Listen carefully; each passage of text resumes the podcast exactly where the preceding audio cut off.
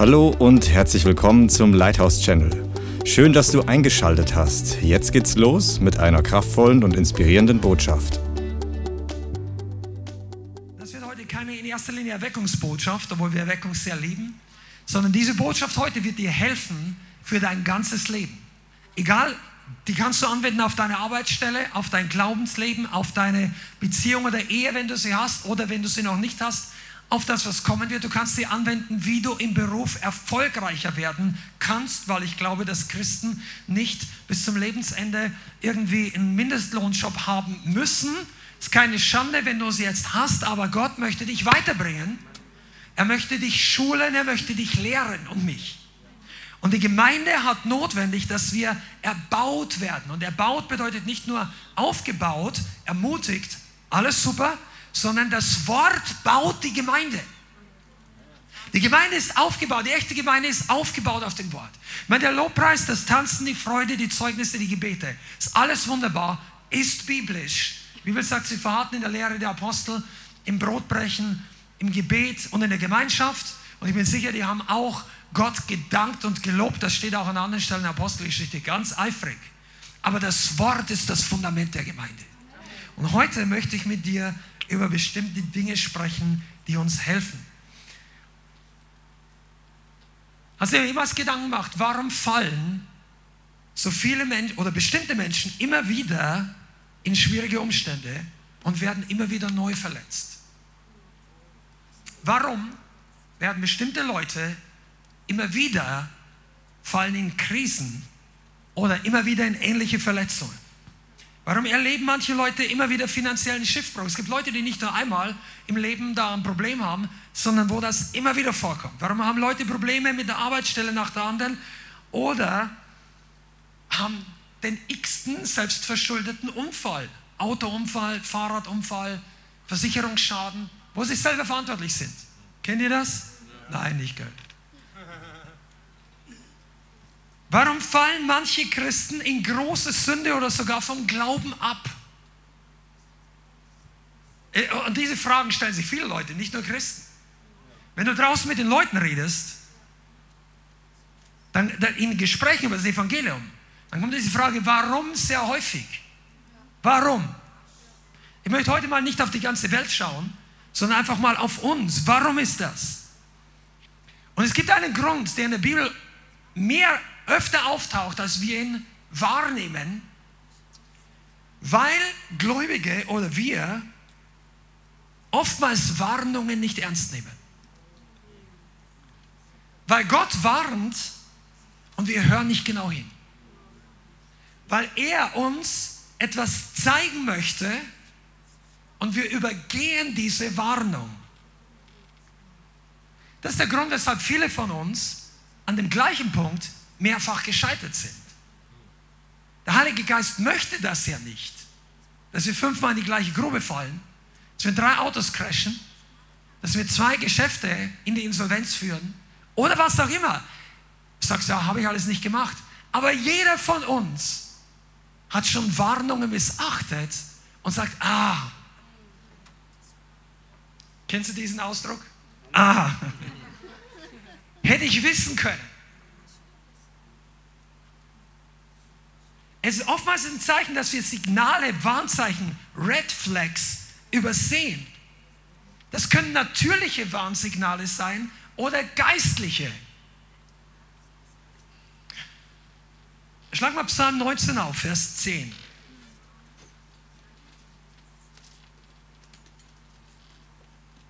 Psalm 19, Vers 10. Die Furcht des Herrn ist rein sagt hier der Psalm, die Furcht des Herrn ist rein und besteht in Ewigkeit. Die Rechtsbestimmungen des Herrn sind Wahrheit, sie sind gerecht allesamt.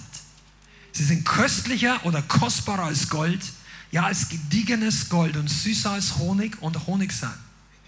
Vers 12, auch wird dein Knecht durch sie gewarnt.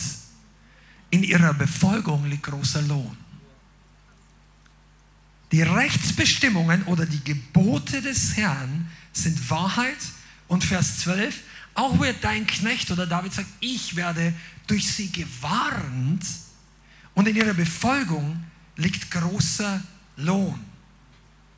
Das heißt, Gott hat ein absolutes Interesse, uns zu warnen, uns vorher zu zeigen, wenn etwas nicht gut läuft. Aber viele von uns übergehen diese Warnungen. Ein paar Beispiele. Weißt Warnungen sind nicht immer nur geistliche Dinge. Eine Predigt, ein Seelsorger, Eindrücke, was auch immer. Warnungen, viele Menschen übergehen einfach Warnungen. Es gibt Leute, die brauchen alle sieben Monate ein neues Handy, weil sie es runterschmeißen oder verlieren. Ich, mach, ich möchte jetzt, jetzt gehen hier grinsen ein paar Leute. Pass was ich heute sage, ist nicht dafür da, um einzelne Leute irgendwie rauszupicken. Wenn du dich angesprochen fühlst, okay, das ist ja auch Sinn der Predigt, aber es geht nicht darum, eine bestimmte Gruppe oder bestimmte Leute hier rauszupicken. Aber ich möchte ein paar Beispiele bringen, dass wir das jetzt nicht vergeistlichen. Da ist, in dieser Message ist so viel Praktisches drin. Wenn du mehr als zweimal dein Handy zerdepperst, dann hast du Warnungen missachtet. Weißt du warum? Weil du kannst, also ich gehe jetzt mal gleich rein, auch auf die Gefahr, dass einige dann, pass auf, du kannst Situationen so und so interpretieren. Ich bin ja auch schon einige Jahre über diesen Planeten gelaufen und habe schon einige Generationen von digitalen Geräten benutzt. Und in meinem Leben war es bisher so, bevor mir was runterfällt und total kaputt ist, fällt es knapp vorher runter. Oder ich merke, oh, das hätte schief gehen können. Und irgendwann später fällt es wirklich runter. Und irgendwann ist es gecrashed.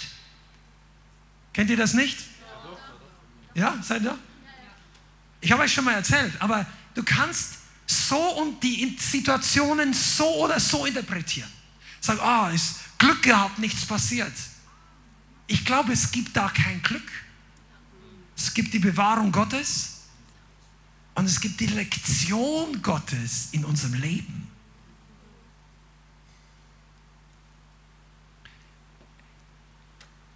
Das kannst du in viele Bereiche reinnehmen, wenn du wirklich offen bist. Ich möchte ein paar praktische Beispiele, weil wir gehen über die geistlichen Sachen, gehen wir noch rein.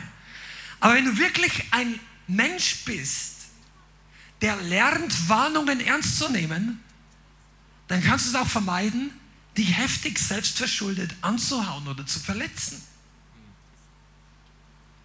Ich weiß nicht, ob das nur mir so geht, aber mir geht es schon so. Du läufst in der Nacht durchs dunkle Haus, ab und zu, und du weißt, wie Zehen wehtun können, wenn du so anstößt. Aber meistens ist es so, also bei mir war es so, du hast beinahe dich angehauen und es war noch nicht so schlimm. Und wenn du dann einfach weitermachst, irgendwann kommt der Moment, wo es so richtig boom macht. Ah. Ich hatte das öfter, weil ich mir gedacht habe, das muss doch nicht sein, Warum? Diese Frage, warum? Warum passiert uns das und das? Es gibt ja diese Frage, wenn du mal evangelisiert hast, unter Evangelisieren verstehen wir das, die gute Botschaft fremden Leuten weiterzugeben, sind ja auch manche Leute online dabei. Und das ist übrigens biblisch. Wenn du dich als Christ bezeichnet, ist das keine Option oder unangenehme Erscheinung von Right-Wing Christians. Nein, nein, das ist zentral, fundamental im Evangelium eingebaut. In Markus, Lukas, Ma Johannes, in, in allen Evangelien steht, in irgendeiner Art und Weise gehe hin und verkündige das, die gute Botschaft. Und die Leute draußen in der Welt, die fragen, warum lässt Gott das zu? Warum lässt Gott das zu? Und wisst ihr, lange Zeit, vielleicht hast du eine Antwort drauf, man könnte jetzt theologisch reingehen, aber weißt du, seitdem ich manche Videos auf YouTube gesehen habe, stelle ich mir nicht mehr die Frage, warum lässt Gott das zu? Ich dachte mir, Wahnsinn, was Gott alles nicht zulässt. Also Wahnsinn ist jetzt menschlich ausgedrückt. Da gibt es Videos mit beinahe Fails. Ich habe da gar nicht gegoogelt, aber irgendwann poppt dir sowas auf Facebook auf oder du siehst sowas, wo Leute beinahe einen Unfall haben. Oder Leute mit einem heftigen Unfall und gehen einfach weg. Unfassbar. Irgendwann so ein Skateboarder rutscht runter den Berg Unten ist eine Querstraße, der verliert das Gleichgewicht, rutscht rein, es kommt ein Pickup-Truck. Der rutscht, während der Pickup-Truck schnell vorbeifährt, zwischen dem Vorder- und der Hinterachse durch, der fährt ihn drüber und kein Rad erwischt ihn. Und da fragt sich kein Mensch auf YouTube oder irgendwo draußen, warum lässt Gott das nicht zu? Weißt du, was ich glaube? Dass Gott Leute einfach warnt. Sag schau mal an, was machst du da? Ich sage nichts gegen Skateboard fahren. Man kann auch mal Risiko nehmen, aber mach's dort, wo du keine Autos über dich drüber fahren. Spring nicht runter ohne Fall. Versteht ihr, was ich meine? Es gibt ja den Verstand, um ihn auch zu gebrauchen. Und Gott lässt einen nicht sofort fallen. Gott lässt uns nicht sofort in die Krise fallen. Es gibt Warnungen, Warnzeichen. Meine Frau und ich, die, wir geben mal die Hand für alle, die zum ersten Mal hier sind. Wir beide, die wir diese Gemeinde leiten zusammen und gegründet haben, hatten vor vielen, vielen Jahren eine große Ehekrise, schon über 20 Jahre her. Und ich weiß noch genau, verschiedene Phasen, Schwierigkeiten, katastrophale Zustände, aber jeder von uns hat, dass wir dort hineingekommen sind, Warnungen missachtet. Das muss nicht einer, Leute, kommt irgendein Bruder her, läutet an der Haustürglocke und sagt, der Herr hat mir heute Nacht gezeigt, Christian Bruder, du machst das falsch, der Herr möchte, dass du gewarnt bist. So kommen die Warnungen meistens nicht. Aber du spürst, du tust das nicht gut. Du merkst, du merkst irgendwie, ah, halt den Mund. Also ich habe das gemerkt. Sag jetzt nichts. Nein, die, die, die Redemaschine mit der Wortausstoßgeschwindigkeit auf, im roten Bereich ist schneller als, als und boom, boom, und wenn dann die, die, die, der Eifer hochkocht, ja, und, und, und, und dann später, zwei Tage später machst du dir Gedanken. Die Warnung missachtet.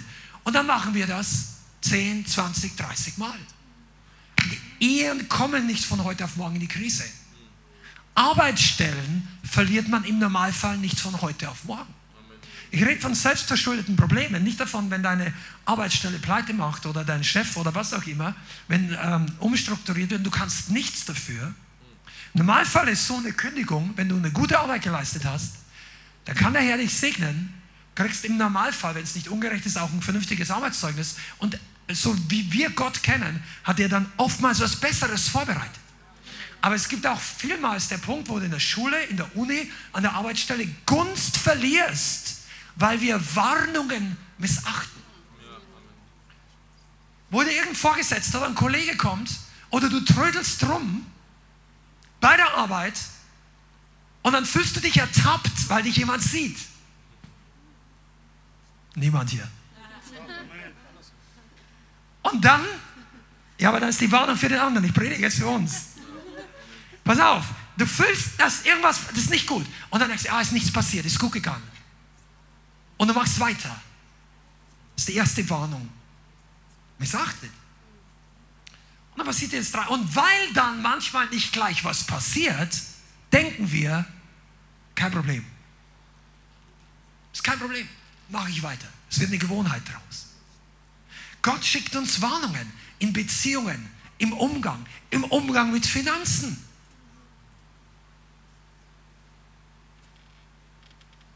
Im Umgang mit dem Auto. Okay. Lord, warum nicht? Ihr schaut mich alle an, als das du nicht in der Kirche erwartet. Gell? Aber pass auf, wie viele von euch sind schon mal Auto gefahren und haben beinahe das Ding in den Graben gesetzt oder irgendwo angefahren? Ja, die Hälfte der Gemeinde ist ehrlich, die anderen hat entweder keinen Führerschein oder ist nicht ehrlich. Come on, ist dir das schon mal passiert? Du fährst und denkst, oh, das war knapp. Ja? Warnung. Oder, ja, Glück gehabt. Manche Autofahrer fahren und rechnen dabei mit dem Glück. Nicht so häufig, aber gibt's. Früher waren noch mehr wie jetzt, als die Punkte noch nicht so teuer waren und alles Mögliche. Aber du, ich habe Leute gesehen, die überholen und rechnen mit dem Glück. Also Glück in Anführungszeichen. Ich predige ja kein Glück, aber die rechnen damit, dass sie noch reinkommen. Ja, da hat wieder die Leistung, noch haben sie die Übersicht, wie, berechnen sie wie weit. Die rechnen einfach damit, dass hinter der Kuppe keiner kommt, dass sie schnell genug sind, dass der Lastwagen schon bremsen wird und der Gegenverkehr auch runterbremst. Aber was, wenn dort im Gegenverkehr genauso einer sitzt, der genauso blind fährt wie der, der überholt? Dann kracht es gewaltig. Wisst ihr, ich werde das nicht vergessen. Ich habe es, als wir noch in Amberg gelebt haben, das ist einige Jahre her, habe ich einen Zeitungsartikel oder irgendwo gelesen, dass eine Frau auf einer Landstraße, die, wo nachher geschrieben stand, im Zeitungsbericht, die fiel vorher schon durch Kolonnenspringen auf. Kolonnenspringen ist in Deutschland verboten, weißt du, was es ist? Du überholst einen, drängst dich rein, in die Kolonne hat er auch keinen Platz, ja überholst, bis du reindrängst, wieder, wieder. Und dann ist die wieder überholt, hat einen Frontalcrash verursacht, wurde selbst schwer verletzt und hat die andere, in der anderen Auto war, war eine Familie oder eine Frau mit mehreren Kindern, die Frau war tot, eines der Kinder, die hat die Hälfte einer Familie ausgelöscht und hat selber überlebt. Diese, so ein Unfall passiert normalerweise nicht ohne Warnungen. Verstehst du?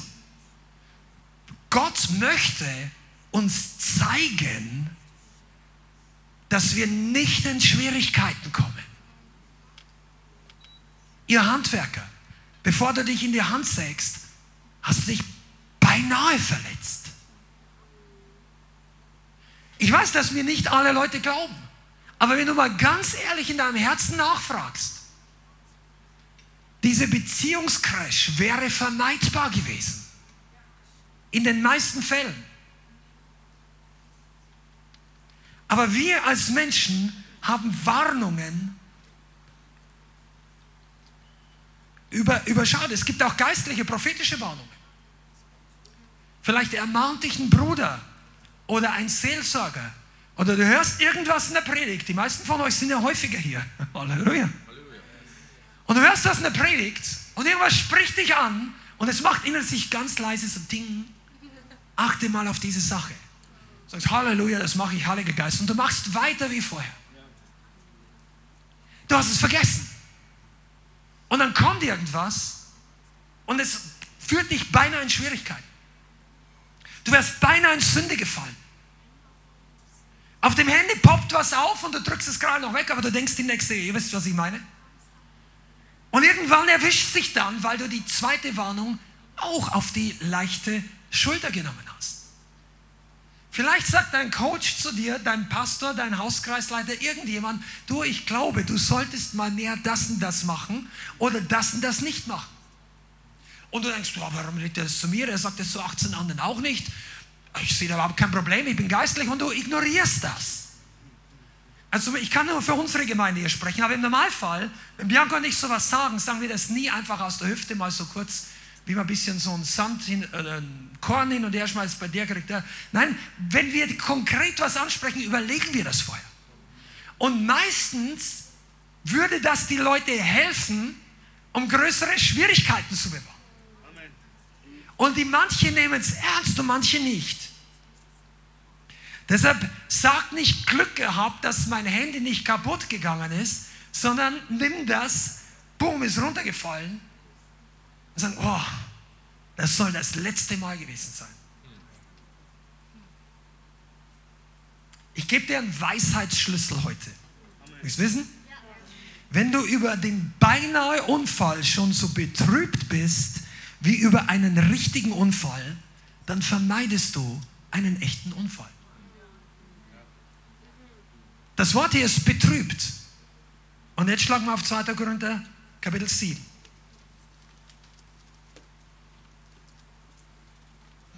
Weil wir Christen, 2. Korinther Kapitel 7, weil wir Christen verstehen, dass Buße notwendig ist. Wir verstehen, dass Veränderung notwendig ist. Wir verstehen, dass Gott möchte, dass wir nicht bleiben, wie wir sind. 2. Korinther Kapitel 7, Abvers 8. Und der Kontext ist, dass Paulus hier Bezug nimmt auf seinen eigenen Brief. Den ersten Korintherbrief, den er bereits geschrieben hat, an die Korinther. Und wenn ihr mal die Bibel etwas besser kennt, dann werdet ihr merken, dass Paulus die Korinther in einigen Dingen ganz deutlich ermahnt hat. Im ersten Korintherbrief, da war Unzucht, Inzest, da war Ausschweifung, da war Unordnung in der Gemeinde, da waren viele Dinge, die nicht gut waren. Es waren aber auch viele, die gut waren. Die Korinther waren eine starke Gemeinde, aber sie brauchten Führung und Ermahnung in bestimmten Dingen. Und im zweiten Korintherbrief bezieht er sich auf den ersten Korintherbrief in Kapitel 7, Vers 8. Und da schreibt hier Paulus, denn wenn ich euch auch durch den Brief durch den ersten Korintherbrief betrübt habe, betrübt, so reut es mich nicht. Wenn es mich auch gereut hat, so sehe ich, dass jener Brief, wenn er auch für kurze Zeit euch betrübt hat, doch Segen gewirkt hat. Und ich freue mich jetzt, nicht, dass ihr betrübt worden seid, sondern, hör genau zu, dass ihr zur Buße betrübt worden seid. Denn ihr seid nach Gottes Sinn oder nach Gottes Art betrübt worden. Damit, keiner in, damit ihr in keiner Weise von uns Schaden erlittet. Denn die Betrübnis nach Gottes Sinn bewirkt eine nie zu bereuende Buße zum Heil. Die Betrübnis der Welt aber bewirkt den Tod. Bist du da? Die Betrübnis nach Gottes Art oder nach Gottes Sinn bewirkt eine nie zu bereuende Buße zum Heil. Die Betrübnis der Welt aber bewirkt den Tod. Die Betrübnis der Welt, da könntest du auch einsetzen, Depression, Selbstmitleid. Ich bin betrübt, es ist was Schlechtes passiert, ich leide darunter, mir geht es nicht gut, ich merke, ich habe was falsch gemacht, jetzt leide ich darunter. Das ist die Betrübnis der Welt. Die haben wir manchmal auch, oder ich sage, müssen wir nicht haben, aber manchmal treffen uns Situationen, aber Betrübnis ist nicht gleich Betrübnis. Das Wort ist einfach steif in Deutsch, aber wir haben jetzt mal nichts Besseres, okay? Betrübnis ist nicht das Gleiche. Wenn du depressiv bist und du bist depressiv, weil du um dich selbst trauerst, das ist keine Betrübnis, mit der Gott etwas anfangen kann. Aber es gibt eine Art von Betrübnis, sagt der sagt Paulus hier in dem Brief, die benutzt Gott, um uns zu verändern und transformieren. Die Betrübnis Gottes bewirkt eine nie zu bereuende Buße zum Heil oder zur Errettung oder zur Veränderung. Jetzt kommen wir zu dem Thema Buße. Buße bedeutet ja Umdenken, Herzensveränderung, Gedankenveränderung. Wir, die meisten von uns wissen das, ja? Wenn du noch relativ neu in der Nachfolge bist, schreib dir einfach als Zwischennotiz auf Römer 12, Vers 2, die Transformation des Denkens. Werdet verwandelt, werdet transformiert, indem ihr euer Denken erneuert. Das ist auch eine Art Buße, Veränderung des Denkens, aber die geht tiefer. Veränderung des Herzens, Veränderung der Haltung, Veränderung der Richtung und letztendlich Veränderung der Taten. So, und die meisten Christen, die heute hier sind, weil ihr einigermaßen Verständnis habt von Neugeburt, von Abwenden von der Welt, alten Charakter zurücklassen. Wir verstehen, dass Buße notwendig ist. Amen? Sind wir auf einer Linie? Buße ist notwendig. Jetzt gibt es aber viele, die Christen, für die ist Buße etwas Unangenehmes. Und die sagen, ja, ja, okay, ich habe es verstanden, mache ich nicht mehr.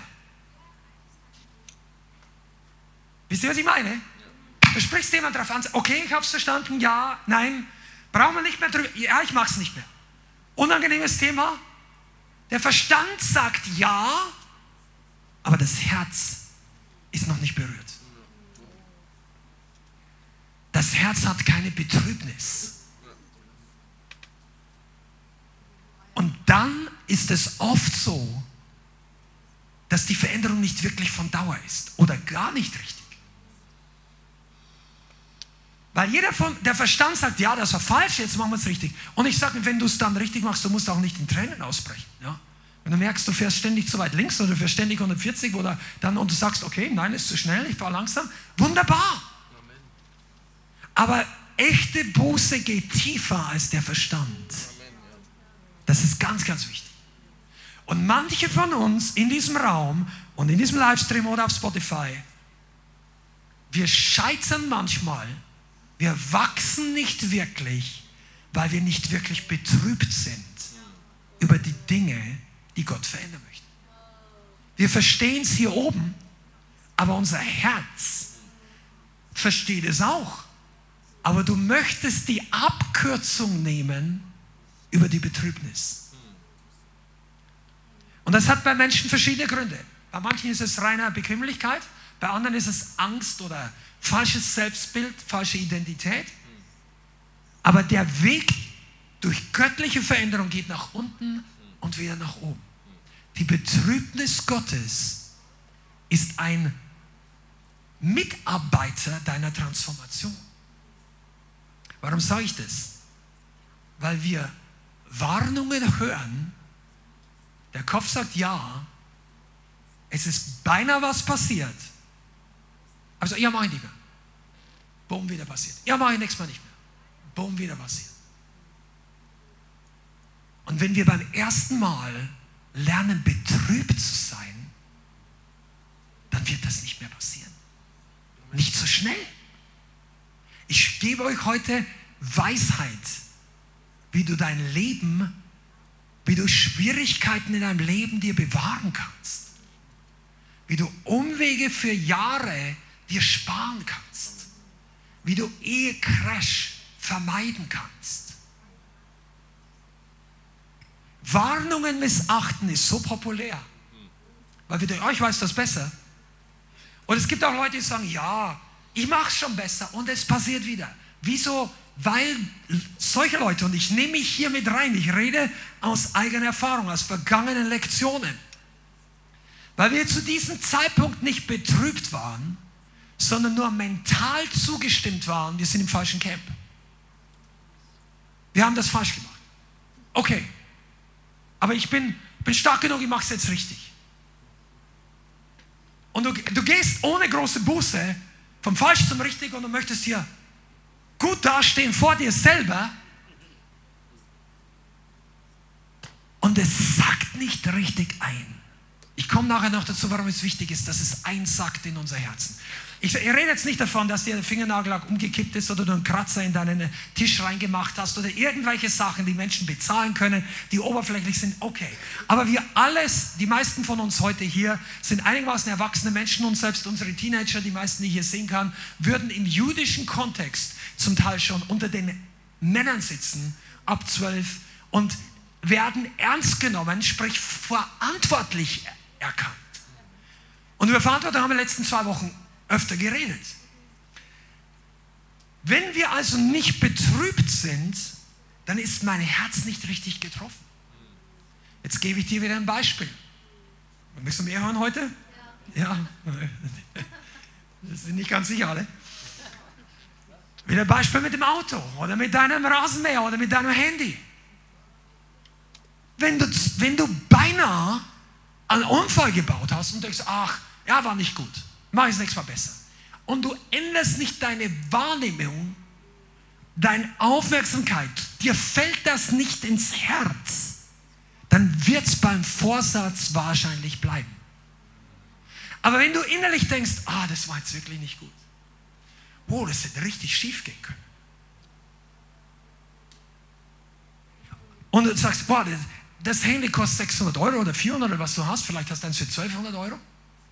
Und das Ding fällt runter und es fällt genauso hin, dass du denkst, dass wenn ich drei Millimeter weiter nach links gekippt, hätte ich jetzt eine Spiderweb-App.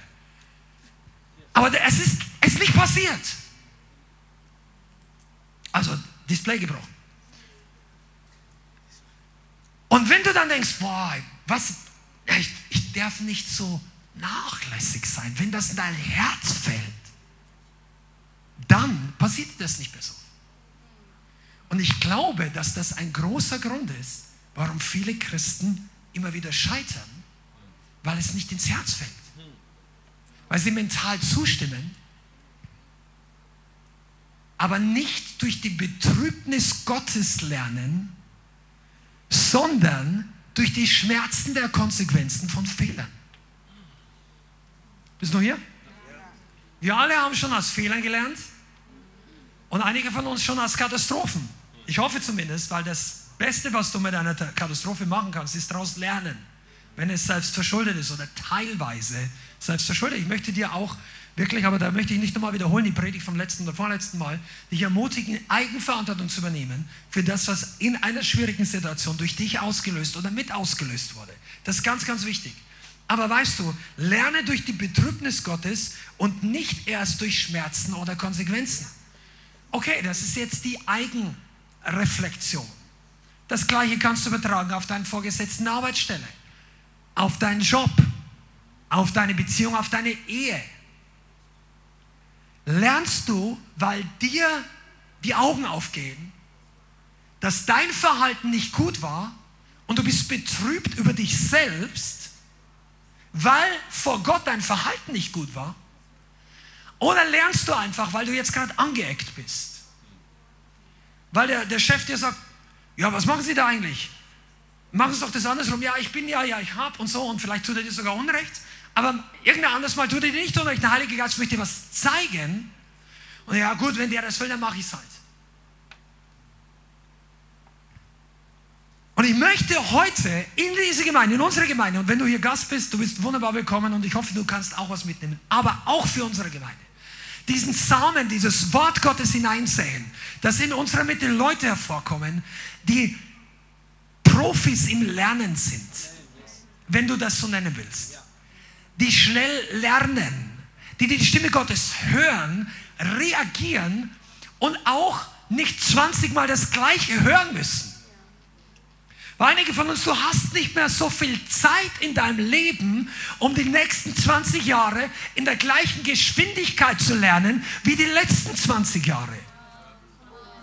Come on, ist hier irgendjemand da? Wenn du ein graues Haar hast, dann sag jetzt mal Amen dazu. Nicht zum grauen Haar, sondern zu dieser Aussage. Ich sage der ganzen ganzen Song von Amen. Du, an einige von euch, die ihr noch nicht seid, ihr seid 29, ich denke, die Welt wartet jetzt gerade auf mich. Du hast auch keine Zeit zu verschwenden. Du möchtest eigentlich auch schneller lernen als deine Vorfahren. Die Leute, die vor dir. Wisst ihr eigentlich, dass jede Generation geistlich auf den Errungenschaften der vorherigen Generation aufbauen kann und auch aus ihren Fehlern lernen kann? Ich rede von neuer geistlicher Generation. Auch hier in unserer Gemeinde. Das muss nicht 40 Jahre sein. Der eine wird alt, der andere wird neu geboren und jetzt warten wir 20 Jahre, bis eine neue Generation heranwächst. Nein, wir reden von neugeborenen Christen. Andere haben fünf Jahre gebraucht, gewisse Weisheiten, bestimmte Lektionen zu lernen. Du kannst sie jetzt in fünf Monaten lernen. Amen. Weil die Leute, die dir es jetzt erklären, haben eine andere Mischung von Gnade und von Weisheit und vielleicht Intensivitäten. Die sind auch nicht perfekt. Aber die hatten vorher vielleicht nicht die gleichen Ratgeber, nicht die gleichen Umstände, nicht die gleiche geistliche Nahrung und mussten und waren wahrscheinlich auch dumm und unweise, dass das fünf Jahre gedauert hat. Weil der Heilige Geist war immer noch der gleiche. Aber jetzt sitzt du heute nur mal hier und du hörst diese Predigt und du hast eine Chance, schneller zu lernen als vor zwei Jahren. Einige in diesem Raum, und ich kenne euch, ihr drängt und hungert danach, dass Gott euch benutzt und gebraucht, durch euch wirkt. Und das ist gut. Er möchte, ihr möchtet, dass Gott mit euch, durch euch, für die Welt, für sein Reich große Dinge tut. Amen. Aber dazu müssen wir lernen. Wir müssen lernen, weiß, weise werden. Durch Weisheit wird ein Haus gebaut, sagt die Bibel. Und wie lerne ich, wenn ich weiß, es ist eine Sache des Herzens? Es ist nicht einfach nur, ja, multiple. Wisst ihr, der, das Reich Gottes ist kein Multiple-Choice-Test. Kennt ihr das alle? Das machen die Leute dann im Test, wenn sie wollen, dass die Mehrheit nicht durchfällt. Hast fünf verschiedene Antworten, dann kannst irgendwas, die, die statistische Chance, dass du, ja, egal, und wenn du dann auch noch den Test mehrfach machen kannst, dann kannst du dich einfach durchtesten, bis du alle Möglichkeiten durch hast. Aber das ist nicht unbedingt eine, ein großer Status von Wissen und auch nicht von Weisheit. Und manche Christen leben so, wie wenn sie durch die Gnade Gottes einfach immer Multiple-Choice-Tests hätten. Ja, wenn ich es falsch mache, bumm, ja, ist nicht der ist gnädig, da stellt ihr bumm, bumm, ah, hier, hier geht's durch. Das ist nicht die Art, wie du am schnellsten in deine Berufung hineinkommst. Und vor allem tut das weh. Die Wand ist härter als dein Kopf. Ich kann da am Ende zu sagen, zwei andere auch noch. Der Rest von euch, ich hoffe, ihr müsst das nicht lernen. Aber wenn du nicht mit dem Kopf gegen die Wand schlagen möchtest, dann brauchst du, dass dein Herz betrübt wird. Ja, ich habe eine Identität, ich bin Sohn Gottes, ich bin Freude. Jetzt sagt Paulus nicht, freut euch in dem Herrn alle Zeit. Ja, das heißt er auch. Aber die Freude ist in deinem Geist. Dein Geist freut sich im Moment nicht, wenn du sündigst. Du könntest dich aber freuen. Du freust dich übrigens auch nicht, wenn du sündigst, wenn du am Ende, am Morgen wieder aufwachst. Wenn du am nächsten Tag zurückblickst und schaust, oh, war eigentlich nicht gut. Die Sünde hat immer einen größeren Haken als der Köder gut schmeckt. Die Sünde wird einen immer wieder zurückziehen. Auch wenn sie an dem Tag, wo du sie genießt und die nächsten zwei Wochen vielleicht sich cool anfühlt, gut schmeckt, der, irgendwann rollt der Feind seinen Haken, die Angelschnur ein und dann zieht sie dich in seine Richtung. Und dann wirst du merken, das tut weh, das ist nicht gut, jetzt bin ich gefangen. Und wenn du das noch nicht mal merkst, dann brauchst du nicht nur Erkenntnis, du brauchst vielleicht Befreiung, alles Mögliche. Und der Heilige Geist möchte uns bewahren. Warum schaut die Welt so aus wie heute? Weil zwei Menschen, eigentlich nur ein Mensch am Anfang unserer menschlichen Rasse Warnungen missachtet hat. Ist nicht von diesem Baum. Ja, Herr. Amen, Herr. Ich, Herr, mach das nicht. Kein Problem, Herr. Passt du alles gut? Ah, oh, Bruder, ich bin dabei. Ich mach's nicht. Und dann kommt die Frau. Und wenn eine Frau ist, die Frau war nicht schuld. Frag Gott, wen er als erster gefragt hat. Die Frau wurde versucht, aber der Mann war verantwortlich. Da könnte man eine ganze Woche drüber predigen. Aber hier geht es nicht nur Männer. Der Vorsatz geht so lang, bis eine interessante Alternative erscheint. Warnungen missachtet. Warum passiert das? Weil Sprüche 1 geschrieben steht. Sprüche 1, Vers 28. Vers 29. Lass uns da mal reinlesen. Sprüche 1, Vers 29. Ich hoffe, dass du positiv dieser Predigt gegenüberstehst, weil das ist so eine wichtige Lektion für uns alle. Sprüche 1, Vers 29. Weil sie Erkenntnis gehasst und die Furcht des Herrn nicht, sag mal nicht, erwählt haben, meinen Rat nicht gewollt, verschmäht haben alle meine Mahnung oder Warnung sollen oder werden sie essen von der Frucht ihres Weges und von ihren eigenen Ratschlägen sich sättigen. Ja, die Abkehr der Einfältigen tötet sie und die Sorglosigkeit der Toren vernichtet sie.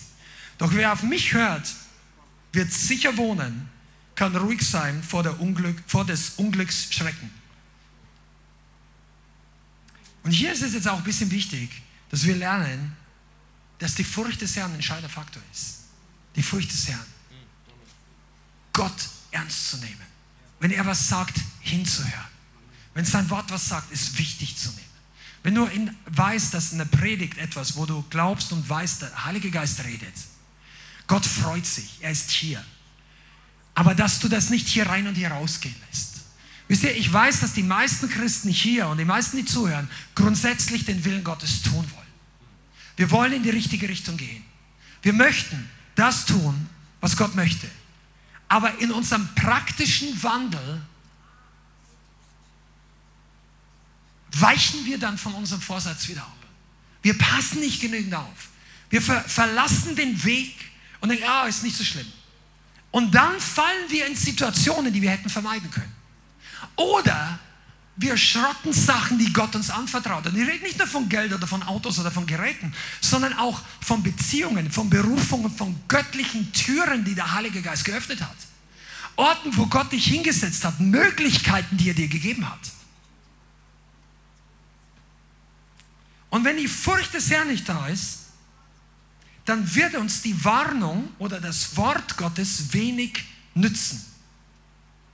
Und Leute werden abgestumpft, werden taub, werden einfach, ja, okay.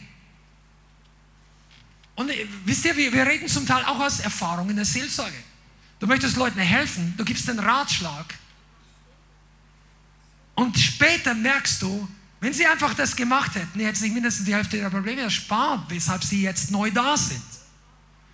Mach das nicht. Du wirst selber frustriert. Aber Gott ist der Gott, der jede Frustration wegnimmt. Amen. Trotzdem möchte ich, und ich glaube, soll ich durch den Heiligen Geist heute darüber reden, wenn Menschen Warnungen nicht mehr ernst nehmen, dann, also ich rede von wirklichen Warnungen, dann gibt es nur noch eine weitere Stufe, die Gott hat, um sie zu erreichen. Das ist teilweise nicht volles, aber teilweise Gericht kommen zu lassen. Ich rede nicht von dem Gericht, der eines Tages über, für alle unsere Sünden kommt oder über Leute, die ohne Gott sterben. Das ist das endgültige Gericht. Wir sind nicht in diesem Gericht. Aber es gibt Situationen, wo Gott bei uns oder Gericht bei anderen benutzt, um seine Gemeinde wachzurütteln. Amen. Schlag mal, äh, oder ich sage einfach Apostelgeschichte Kapitel 5, wo Petrus, Ananias und Sapphira, das ab Vers 8 bis Vers 11, überführt und darauf anspricht, die beiden, das Ehepaar, das hier vorgibt, eine große Spende zu tun, ein ganzes, ganzes Landstück, was sie verkauft haben, Apostelgeschichte 5, Vers 8, und Petrus fragt sie, er konfrontiert sie ganz konkret und er fragt diese Frage, sag mir, ob ihr für so viel das Feld verkauft habt. Der wollte einfach nur wissen, weil sie haben gesagt, wir haben für 30.000 Euro zum Beispiel das Feld verkauft und wir geben es jetzt der Gemeinde. Die Wahrheit war aber, dass sie es für 50.000 verkauft haben sie geben jetzt 30.000 der Gemeinde. Das ist überhaupt kein Problem. Du kannst für 50.000 Euro dein Haus verkaufen oder für 500.000 und gibst 5 Euro der Gemeinde. Das ist auch okay. Ich sage jetzt nicht, dass es unbedingt weise, was Saat und Ernte und diese, aber es ist einfach kein Vorwurf. Das ist überhaupt kein Problem. Nur wenn du sagst, dass das die ganze Summe ist, dann sollte es besser die Wahrheit sein. Und das war damals nicht der Fall, weil sie wollten vor Menschen gut dastehen. Sie wollten unter die Liga der Spender eingetragen werden. Da gab es eine ganze Reihe Leute, das sagt die Bibel, die haben alles verkauft, die haben Haus verkauft, die haben Landstück verkauft und diese Leute haben ihr ganzes Geld da gegeben und sie wollten mit dabei sein, wollten aber ein gutes Stück für sich behalten. Und dann fragt hier Petrus, habt ihr das Feld für so viel verkauft? Sie sagten, ja, für so viel. Spricht, warum seid ihr übereingekommen? Hier ist ein weiteres Beispiel von ungöttlicher Einheit. Einheit ist nicht immer von Gott. Übereingekommen, den Geist des Herrn zu versuchen. Sieh, die Füße derer, die deinen Mann begraben haben, sind an der Tür und sie werden dich hinaustragen. Sie fiel sofort zu seinen Füßen nieder und verschied. Und als die jungen Männer hereinkamen, fanden sie sie tot und sie trugen sie hinaus und begruben sie bei ihrem Mann. Vers 11. Und es kam große Furcht über die Gemeinde und über alle, welche dies hörten. Und hier kam Ehrfurcht in die Gemeinde. Weil diese Leute hatten Warnungen missachtet. Die letzte Warnung war Petrus in Person. Die waren überführt. Petrus gibt ihnen noch mal eine Chance. Sag, sag, also hier steht der große Apostel. Der Mann, der mit dem Heiligen Geist erfüllt ist, der hat zu tausend Leute gepredigt. Er fragt sie, sag mal, so ungefähr, sag mal ehrlich, habt ihr das wirklich für so viel verkauft? Und sie haben sich vorentschlossen, nein, wir ziehen das Ding durch. Ihr Herz hart gemacht gegen jede weitere Warnung. Und dann hat Gott gesagt, zum damaligen Zeitpunkt, in meinem Haus unter der Herrlichkeit hat so eine Sünde keinen Platz. Und er hat nicht noch Jahre gewartet, bis das Leben zu Ende ging. Er hat gesagt, jetzt ist dein Leben heute zu Ende. Du erntest heute die Frucht von dem, was du gesät hast. Und der Rest der Gemeinde hatte Furcht bekommen. Und ehrlich gesagt war das was Gutes. Die Ehrfurcht Gottes. Es war nicht gut, dass die Leute gestorben sind. Es war auch ihr eigener Fehler, ihre eigene Sünde. Aber es war gut, dass die Furcht Gottes kam. Du sagst, meine Güte, bei uns in unserer Gemeinde oder was weiß ich, wo du zuschaust, du hast schon viel mehr im Leib Christi erlebt. Die Leute fallen nicht tot um. Das ist eine Kleinigkeit. Das ist nicht witzig. Aber manche denken so. Wisst ihr, wenn die Herrlichkeit und die Gegenwart Gottes nicht so gegenwärtig ist, dann passieren große Sünden und es hat wenig Konsequenzen. Für jetzt. Für später auf jeden Fall. Das ist übrigens die Antwort, wenn sich jemand fragt, warum, gibt es in manchen Gemeinden. Du, du, hörst ja dann, dass Pastoren vom Glauben abgefallen sind oder sagen sie ja nicht, aber die haben dann eine Affäre mit irgendeiner Frau oder mit der Sekretärin oder irgendwann später stellt sich raus, dass die, was weiß ich, schon seit Jahren Alkoholprobleme haben oder andere Leute. Irgendwelche Leute in der Gemeinde leben einen Lebensstil, halbe Lobpreisbands in Unzucht, zusammen, Sex, alles Mögliche und keiner konfrontiert dir und sagt er, fällt auch keiner tot um. Weil Gott den Laden schon lange verlassen hat. Weil er nicht mehr gegenwärtig ist oder fast nicht mehr. Die Herrlichkeit war nicht mehr da. Kennt ihr diese Stelle aus dem Alten Testament, wo Gott sagt, wer die Bundeslade anrührt, der muss sterben, weil die herrlich, weil es heilig ist. Und das, du musst dir ja nicht hinlangen. Das hat er gesagt, damit keiner stirbt. Das hat er nicht gesagt, weil er ein böser Gott ist. Sagt, lang einfach nicht hin, kein Problem. Das ist das gleiche wie dieses gelbe Schild an der Trafostation in deinem Dorf. Vorsicht, Hochspannung. Nicht hinlangen, Lebensgefahr. Das ist, was in der Bibel war. Bundeslade, Vorsicht, Hochspannung, hochheilig, nicht hinlangen, dürfen nur ein paar Leute, Spezialisten, die Gott dafür abgesondert hat, Ist nicht dein Job freudig drei Meter entfernt? Was muss ich auch hinlangen? Ja, muss ich ausprobieren. Boom! Einer von denen war damals, der wollte besonders geistlich sein. Da hat David die Bundeslade zurückgeführt nach Jerusalem und dann hat er nicht die Bibel gut genug gekannt oder er hat sie nicht richtig umgesetzt. Er wollte ein neues Auto bauen. Da steht die Bibel, neun Wagen. Damals neun Holzwagen, Ochsen. Das waren die meisten PS, die du damals vor einem Wagen bringen konntest. Zwei Ochsen, ja, die hatten Power und David denkt sich, ich baue ein neues Auto, ich baue New Way, Bundeslade drauf, wir bringen jetzt. Und Gott wollte das nicht. Er wollte auf den Schultern der Priester. Das hat alles einen Grund. Diese Anweisungen hatten alle einen Grund. Du fragst dich manchmal, warum dein Putzdienst oder dein Hausgastleiter, der, der Evangelist, warum muss ich da, ich weiß das alle. Vielleicht hat das mehr Grund, als du jetzt verstehst. Aber damals hat es auf jeden Fall einen Grund gehabt. Und dann hat einer hingelangt. An der Kuppe, die hieß auch noch Tenne, Threshing Floor, da wo der Streu vom Weizen, Spreu vom Weizen getrennt wird. Das ist alles prophetisch. Die Bibel ist so prophetisch, wenn du weißt. An der Stelle haben die Ochsen gestrauchelt. Ochsen stehen in diesem Zusammenhang für menschliche Kraft. Und der Wagen kippt um und einer möchte, möchte der menschlichen Katastrophe helfen. Ich werde jetzt der, der, ich werde der Herrlichkeit Gottes helfen, dass sie nicht runterfällt und bumm. Und dann kam auch wieder Furcht unter alle Leute. Weil Gott gesagt hat, schade, hättet ihr vorher auf mich gehört, das wäre vollkommen unnötig gewesen. Wisst ihr, wie viel Leid im Leib Christi unnötig wäre? Wenn wir vorher hinhören. Wenn für Kinder unnötigerweise in die Welt abdriften, weil die Eltern ein lasches und unkonsequentes Leben leben. Weil sie das Wort Gottes nicht konkret umsetzen. Und du kannst deine Kinder nicht zum Herrn führen, indem du einfach nur ihnen ständig das Richtige sagst. Du musst ihnen das Richtige vorlegen. Amen. Das ist ein Thema, aber das ist halt nicht das Thema. Aber Furcht Gottes ist wichtig. Und Gott ist interessiert, dass wir bestimmte Grenzen eben nicht überschreiten. Bei der Bundeslade. Wir waren ja kurz nochmal auf die Antwort, warum passiert im Leib Christi so viel und es, es passiert dann zu wenig. Fällt keiner tut. Ich bin ja froh, dass keiner tut umfällt, aber es ist trotzdem eine ganz andere Situation. Denn als die Herrlichkeit noch auf der Bundeslade war, war die Konsequenz da. Ein paar Jahrhunderte später war die Herrlichkeit gewichen. Das steht sogar prophetisch. Ikabot, dieses Wort, die Herrlichkeit ist gewichen. Dann war es nur noch ein Stück Holz, Gold überzogen. Ein Artefakt aus vergangenen Zeiten, keine Kraft, keine Gegenwart. Und in solchen Gemeinden wo das Ganze noch so aussieht, als ob es eines Tages gesegnet war, aber die Gegenwart Gottes lange nicht mehr da ist, da können die Leute sündigen, es passiert nichts. Dort hat keinen prophetischen Eindruck. Wacht in der Nacht auf, denkt, boah, ich habe geträumt von meinem Bruder so und so.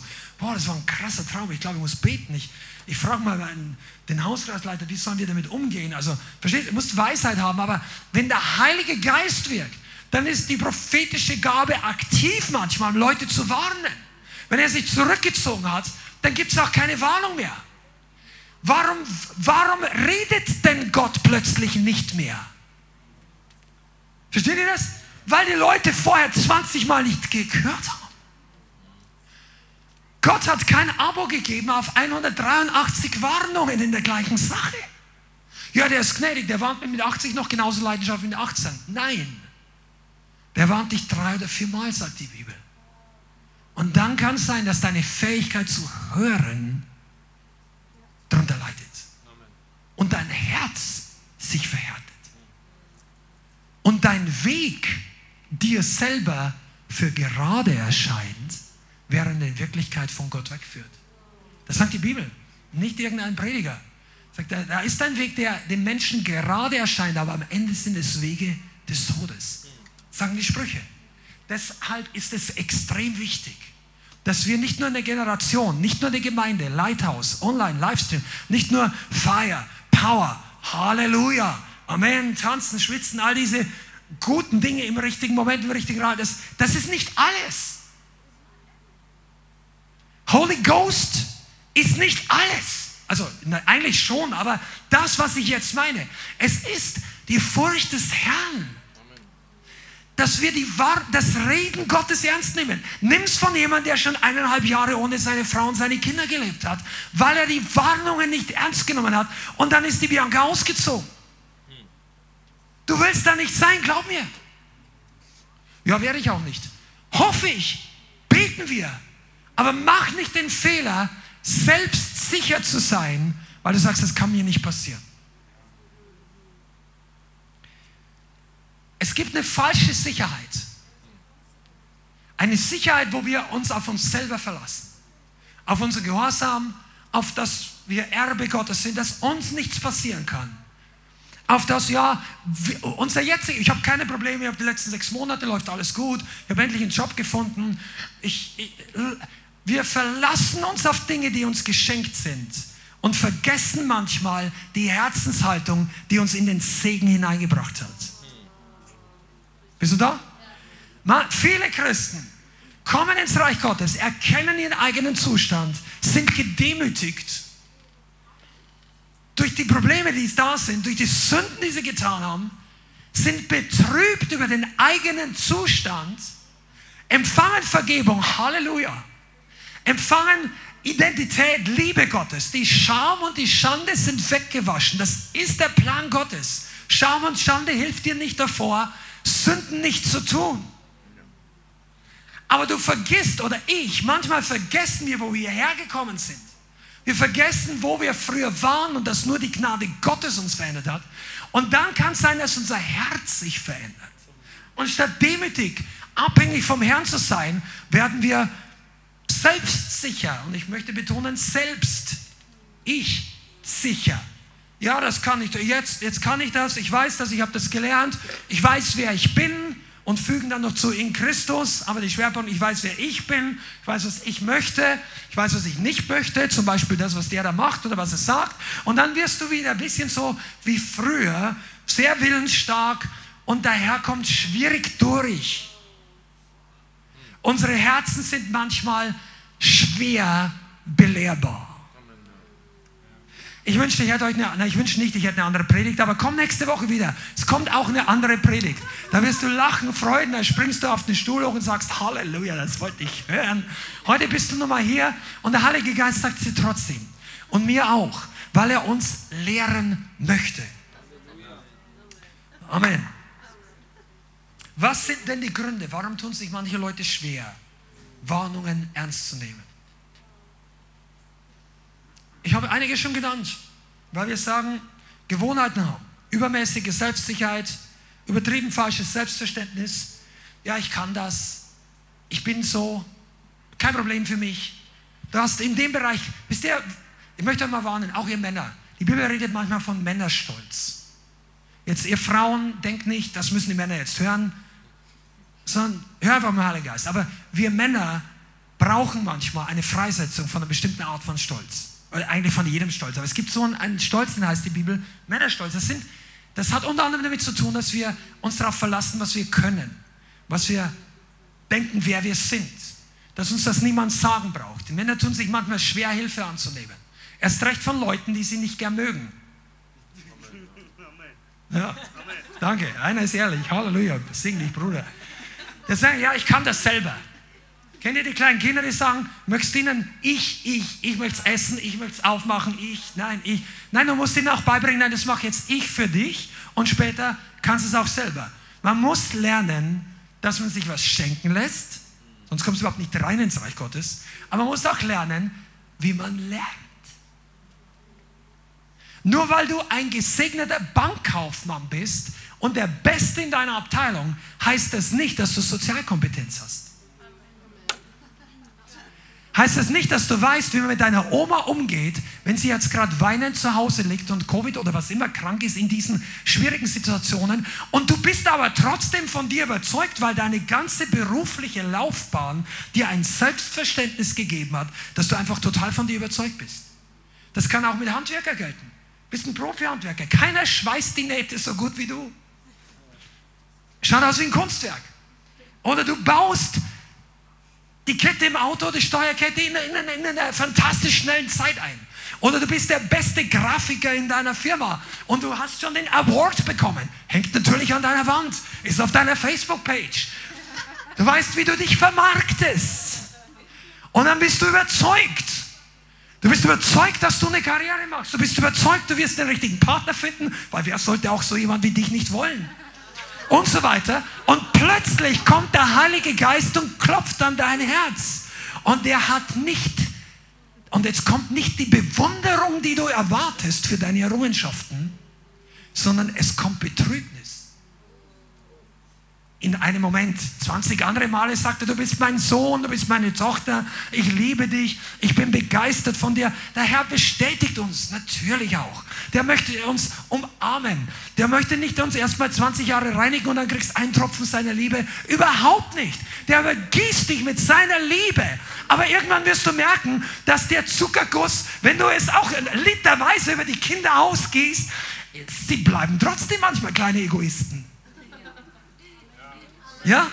Und das ist der Punkt, wo Buße und Betrübnis manchmal notwendig ist. Kindererziehung und Jüngerschaft haben so viele Parallelen. Ist dir das schon mal aufgefallen? Deshalb sagt übrigens Jesus oder Paulus, Jesus durch Paulus auch, dass Mitarbeiter und erst recht Leiter, Älteste in der Gemeinde solche sein sollen, die ihre Kinder gut erziehen. Weil wenn du es da nicht machst, dann kannst du es da auch nicht. So nebenbei. Ja, was gibt es noch? Ratschläge nicht anwenden. Gründe, warum Leute Warnungen nicht ernst nehmen. Freude, Begeisterung, habe ich schon gesagt, am Können, aber nicht am Lernen. Huhu. Hast du verstanden? Wir Christen, wir möchten gerne Sachen können, aber nie ungern sie lernen. Okay? Ja, leg die Hand auf mir, ich möchte das können. Ich leg die Hand auf dich, dass du es lernst. Hm. Das dauert mir zu lang, das ist zu mühsam. Ah, nein, ich, ich, ich bin ein Könner. Ich bin nicht lernen. Ich bin raus aus der Schule. Wir von euch sind irgendwie, ich ja auch dankbar, dass du nicht nochmal in die Schule gehst, weil du, also in die, weil du die Prüfungen, Prüfungen sind manchmal unangenehm. Aber versteht ihr eigentlich, dass wir alle Schüler sind? Wahrscheinlich lesen wir nur die falsche Übersetzung der Bibel. Die Bibel sagt im Matthäus-Evangelium, geht hin in alle Welt, predigt das Evangelium der ganzen Schöpfung, macht sie zu Schüler, Lernende. Das Wort heißt Jünger. Jünger kommt nicht im Gegenteil, das ist nicht Gegenteil von Eltern, die waren alle unter 30. Nein, das heißt nicht Jünger. Jünger heißt Lernende. Azubis. Bei Jesus. Kennt den alten Spruch heutzutage, sagt das wahrscheinlich keiner mehr, weil sie sich alle schon offended spüren. Lehrjahre sind keine Herrenjahre. Und dann dürft ihr erst mal drei Wochen den Boden schruppen. Das hat man früher die Lehrlinge, was weiß ich. Und dann, ja, heutzutage, das ist ja Diskriminierung und so. Wisst ihr, manchmal sind die Leute so schnell, alles um sie herum läuft falsch, weil sie genau wissen mit 17, wie die Welt sich drehen muss und wie jeder mich behandeln muss, was meine Rechte sind. Die kennen die Rechte besser als ihre Pflichten. Christen manchmal auch. Weißt du was? wir haben ja so gesehen, Pflicht ist jetzt ein bisschen übertrieben, aber du, unsere Pflicht ist vor dem Herrn zu knien. Das ist übrigens, was die Bibel sagt. Vor mir wird sich jedes Knie beugen. Und kniend oder demütig ist die beste Haltung, um zu lernen. Wenn du hier reinkommst, sage ich, die Gemeinde, hat, die Gemeinde braucht eigentlich nur meine Ratschläge und dann wird es alles viel besser laufen. Und du wunderst dich, dass die siebte Gemeinde dich nicht annimmt. Du hast die letzten sechs alle Warnzeichen vollkommen missachtet. Und du denkst aber, mein Weg ist gerade, ich warte nur noch 23, die letzten 23 Jahre auf die Gemeinde. Wenn Gott, wenn die Leute in Deutschland endlich bereit sind, dass sie meiner Botschaft zuhören, dann kommt die Erweckung. No wir endlich zerbrochen genug sind, die Botschaft so zu predigen, dass Gott sein Öl drauf gießt. Salbung kommt durch Zerbruch, teilweise. Gethsemane heißt Ölpresse. Öl ist die Salbung. Gethsemane bedeutet Zerbruch. Bei Jesus am meisten, bei uns auch. Er sagt nicht, geh hin, ich habe alles für dich erkauft, setz dich auf dein Sofa, schau im Fernsehen die Chosen an und folge mir nach. Er sagt, komm und nimm dein Kreuz auf dich. und folge mir nach. Ich sage jetzt weder positiv noch negativ gegen Chosen, da kann man viel drüber diskutieren, aber liest die Bibel mehr, als du solche Filme anschaust. Das ist meine Empfehlung. Die Wahrheit ist nämlich hier gedruckt, in Stein gemeißelt und unser Herz muss die Wahrheit aufnehmen. Und jetzt kommen wir nochmal zurück, egal ob du hier eine 73 ist, 53 oder 13, unser Herz kann hart oder weich sein. Ja, ich bin schon 30 Jahre gläubig. Okay? Aber die Frage ist, wie ist unser Herz beschaffen? Nach drei Wochen oder nach 30 Jahren? Okay, gehen wir ein bisschen weiter. Jünger bedeutet Lernende, Studierende.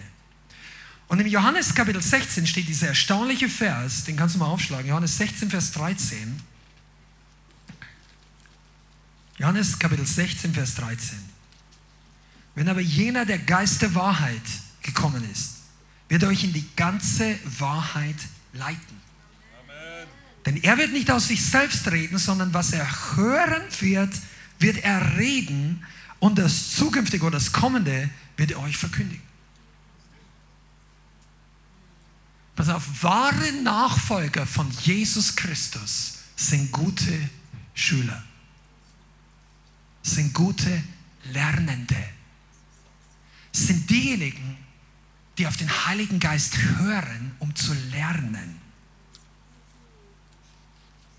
Wir alle müssen lernen. Und hier komme ich nochmal zurück zum Anfang der Predigt, wo wir sagen, ja, stimmt schon, ja, sag's mir und ich mag's. Aber wir missachten manchmal. Weißt du, dein Herz ist das Steuer mit deiner Zunge zusammen und die beiden sind geistlich verbunden, sagt Jesus. Was das Herz voll ist, geht der Mund über. Nicht dein Verstand steuert dein Leben. Dein Herz zieht dich dorthin, wo deine Zunge hinredet. Und aus dem Herzen wächst Glauben. Und aus dem Glauben kommt Gerechtigkeit. Denn der glaubt, ist nicht so möglich. Also das Herz ist einer der wichtigsten Dinge.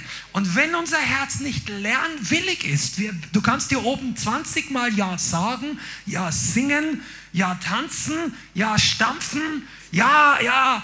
Aber wenn dein Herz nicht will, tust du dich schwer. Du bist wie das eckige Stück, das ein rundes Loch rein soll. Kennt ihr das, diese Bausteine? Lernen ist der entscheidende Faktor, wie wir als Gemeinde, wie du als Christ und wie ich wachsen. Oh. Das ist ja, weshalb die Sprüche voll von Weisheiten ist, wie wir lernen. Lernen, Fehler zu vermeiden, aber nicht durch Fehler zu tun, durch Crash, sondern durch die Warnung, die, das, was Gott dir sagt, darauf zu achten. Die, der Heilige Geist ist unser Lehrer, Amen. Wie gerne lässt du dich belehren? Ehrliche Frage. Wie gerne lässt du dich belehren? Wie gerne hörst du eine Predigt, um was zu lernen? Ich meine, es gibt mehrere gute Gründe, eine Predigt zu hören oder in die Gemeinde zu kommen, keine Frage. Aber wir sind alle Schüler. Wir sind nicht in erster Linie Ordner oder Hauskreisleiter oder Pastor oder Evangelist. Wir sind zuerst Lernende.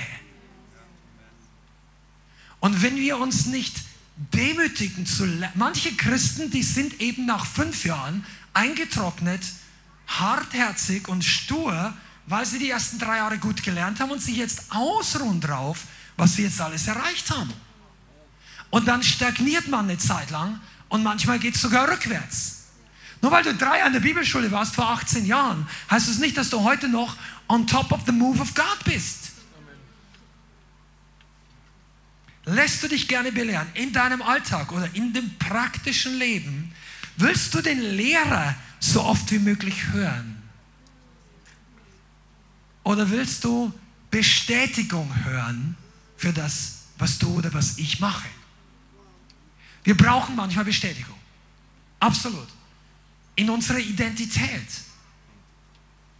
Wenn wir zweifeln über uns selbst, dann spricht Gott uns zu, du bist geliebt, du bist wertvoll, du bist gerecht, nicht durch deine Werke. Du bist auch nicht dadurch gerecht, dass du ein guter Jünger bist. Du bist gerecht durch das Blut Jesu. Du bist nicht dadurch besser, indem du mehr lernst als der andere. Du bist gerecht und gewaschen nur aus Gnade durch Glauben, nicht aus Werke ist es, damit niemand sich rühme. Epheser 2. Das ist alles Fakt. Trotzdem bleibt der eine hier stehen und manche gehen sogar rückwärts und andere wachsen, weil manche gerne lernen.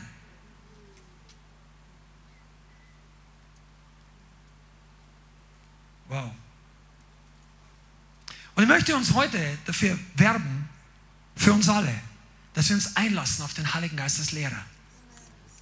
Und dass wir Warnungen nicht missachten. Wenn du jetzt vielleicht hier bist und du denkst, okay, ich weiß nicht, die Predigt klingt ja ganz gut, aber ich habe nicht so große Probleme, ich habe jetzt auch keine Schwierigkeiten und ich glaube eigentlich, dass ich auf den Heiligen Geist höre. Gut, will ich jetzt mal gar nicht kommentieren. Halleluja.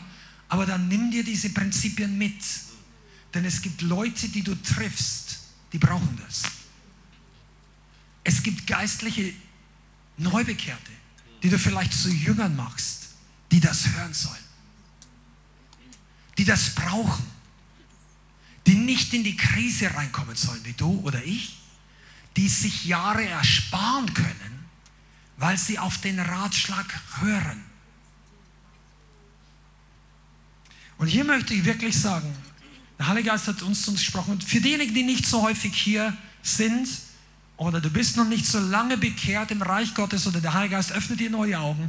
Es gab für die Region, für Frankfurt über die Jahre schon einige große geistliche Bilder, prophetische Bilder. Und einer davon war, das ist was über den geistlichen Himmel, dass hier verschiedene finstere Mächte auch eine sehr strategische und große Rolle spielen. Unter anderem Isabel und dieser Geist von sexueller Verführung, da musst du auch das kann man zum Teil im Natürlichen ja sehen. Ähm, das ganze Rotlichtviertel, einer der größten in ganz Deutschland. Äh, Drogen, organisierte Kriminalität, zum Teil Menschenhandel, viele Dinge. Und auch Manipulation. Hier ist sehr viel. Mammon, Isabel, das sind Strukturen, die du hier in diesem Großraum findest. Aber eine Sache hat ein Pastor mal vergangen, ich weiß nicht, ob sie es selber gehabt hat oder ob er es gehört hat, also auf jeden Fall dran, er hatte diesen Drachen, diesen Leviathan-Spirit auch über Frankfurt gesehen. Wenn du das nicht genau weißt, schau mal in unserer YouTube-Channel, wirst du da zum Teil was finden. Das ist der Begriff Leviathan, kommt aus der Bibel. Es ist ein Geschöpf aus dem Alten Testament. Ein Tier, was heute nicht mehr existiert. Das ist ausgestorben. Das war riesengroß. Das erste, was wir heute kennen, aus diesem Tier klarkommt, ist eine Art Dinosaurier. Und diese, die alte Schlange wird sie auch genannt, als ein riesiges Reptil. Aber da steht geistlich als Bild, die Bibel an einer bestimmten Stelle in Hiob und auch in, in den Propheten nennt ihn den König der Söhne des Stolzen. Er ist der König des Stolzes. Und wenn du das geistlich überträgst, das trifft für Satan und Luzifer auf jeden Fall zu, weil er fiel aus dem Himmel durch Stolz. Und seine ganze Heeresmacht, seine Dämonen, die sind getrieben von Stolz. Aber Stolz ist ein Bollwerk in bestimmten Teilen mehr und woanders weniger und auch hier in Frankfurt. Du kann, kannst unter Umständen das noch sehen, das war früher noch stärker. Und dann stellt sich für eine lebendige Gemeinde, für, eine, für den Leib Christi, der Impact haben möchte auf einen Platz der Gesellschaft, vielleicht ist es in deiner Stadt ähnlich, aber stellt sich die Frage, wie agierst du dagegen sinnvoll, wie gehst du dagegen an? Und die Weisheit Gottes lehrt es, dass gegen diesen Spirit nicht einfach geistliche Kampfführung dran ist, reinschlagen, sondern Stolz überwindest du mit Demut. Demut ist die Waffe gegen Stolz. Vielleicht habt ihr Familienangehörige, von denen möchtest du, dass sie Jesus annehmen. Oder die haben mal geglaubt und sind jetzt auf einem Weg, wo du denkst, ach, und die sind total zu, um erreicht zu werden mit Argumenten, mit Logik, vielleicht sogar auch mit Barmherzigkeit. Und du hast das Gefühl, die sind außerhalb der Reichweite. Der Heilige Geist kann dich schlecht erreichen, denken wir. Weil manchmal kommen wir in eine Art, dass der Stolz der Menschen richtig aufspringt, wie so ein Schweizer Taschenmesser. Und es kommen sofort diese Waffen, diese Widerstandssachen, die dagegen sind, sei es ihr Herz, ihre Argumentation. Viele von euch, die ihr mit Menschen redet, wir, wenn wir auf der Straße evangelisieren, du hast diese Situation erlebt, du möchtest mit Freundlichkeit jemanden erreichen und es kommt bam, bam, bam. Und du merkst so richtig, dass ein Bollwerk des Stolzes da ist. Und dann musst du nicht den noch bessere Argumente finden. Du kannst Stolz nicht mit Argumenten überwinden. Du kannst eine Ehe, die eine schwierige Ehesituation, die durch Stolz gebunden ist, nicht durch Argumente lösen. Klar muss man Recht finden und Recht haben. Aber Herz, wisst ihr, Stolz ist ein Gefängnis für Herzen. Es ist ein Schloss vor der Tür. Und wenn Leute stolz sind, dann kannst du sie nicht überzeugen mit menschlichen Mitteln. Du brauchst vor allem eins, Demut. Und Demut ist nicht der leichtere Weg für unser Fleisch. Weil unser Fleisch denkt, ja, ich habe recht, ja, ich weiß das. Vielleicht weißt du es wirklich besser als die Person. Vielleicht hast du Erfahrung gemacht und du warst vorher in der Situation, wo der jetzt ist, der will aber nicht auf dich hören. Oder die Person will nicht auf dich hören. Und du merkst direkt, wie der Stolz hochkommt und nein, ich weiß das und so weiter und denkst, aber weißt du, Demut ist der Schlüssel für eine starke Gemeinde. Demut ist der Schlüssel, auf dem geraden Weg zu bleiben. Demut ist der Schlüssel, das ist ein, ich, ich kann eine Stunde drüber reden. Demut ist der Schlüssel für alle Versorgung von Gott. Die Bibel sagt das in Jakobusbrief. Gott schenkt, Gott widersteht den Stolzen, aber den Demütigen schenkt er Gnade. Das heißt, Demut ist der Schlüssel für Zugang zur Gnade. Wenn die anderen stolz sind, können sie Gnade nicht empfangen. Wenn du also einackerst, einackerst argumentierst, sie versuchen, ich, ich, ich erkläre ja schon, dass sie eigentlich nur stolz ist. Das wird nicht Erkenntnis bewirken. Trust me, wenn du da Details brauchst, komm nachher zu mir. Ich kann dir Geschichten erzählen. Oder umgekehrt genauso, fragt die Bianca. Das ich auch ziemlich stolz. Da ist keiner besser. Wenn du demütig bist, dann lernst du zuzugeben, dass du auch Demut notwendig hast. Und das macht aber eine Gemeinde stark. Wisst ihr übrigens, Demo bedeutet nicht kleines religiöses Denken, still sein, leise sein. Demo bedeutet nicht, niemals zu widersprechen. Es ist nicht Demut. Demo bedeutet nicht, du hast nichts, du bist nichts, du brauchst nichts, du bleib in deinem kleinen Loch, bis der andere dich noch 15 Jahre vergewaltigt. Das ist nicht Demut. Demut bedeutet, du weißt, wer du bist in Christus, aber du kämpfst nicht mit menschlichen Waffen. Du hast dein Ego wird kleiner während Christus in dir größer wird. Das ist Demut. Deine eigene Kraft nimmt ab, dein Verlassen, deine eigene Sicherheit. Menschlich schwimmst du manchmal, du weißt nicht menschlich weiter, aber dein, dein wahres Ich, dein neuer Mensch ist gegründet auf dem Wort, gegründet in den Verheißungen und demütig übergibst du deine Sache dem Herrn. Du übergibst, das sagt die Bibel, du übergibst deine Rechtssache Gott. Du lässt ihn für dich kämpfen. No weapon formed against me shall prosper. Ja? Keine Waffe gegen dich soll es gelingen. Das ist im Jesaja 54, glaube ich, bin ich ganz sicher.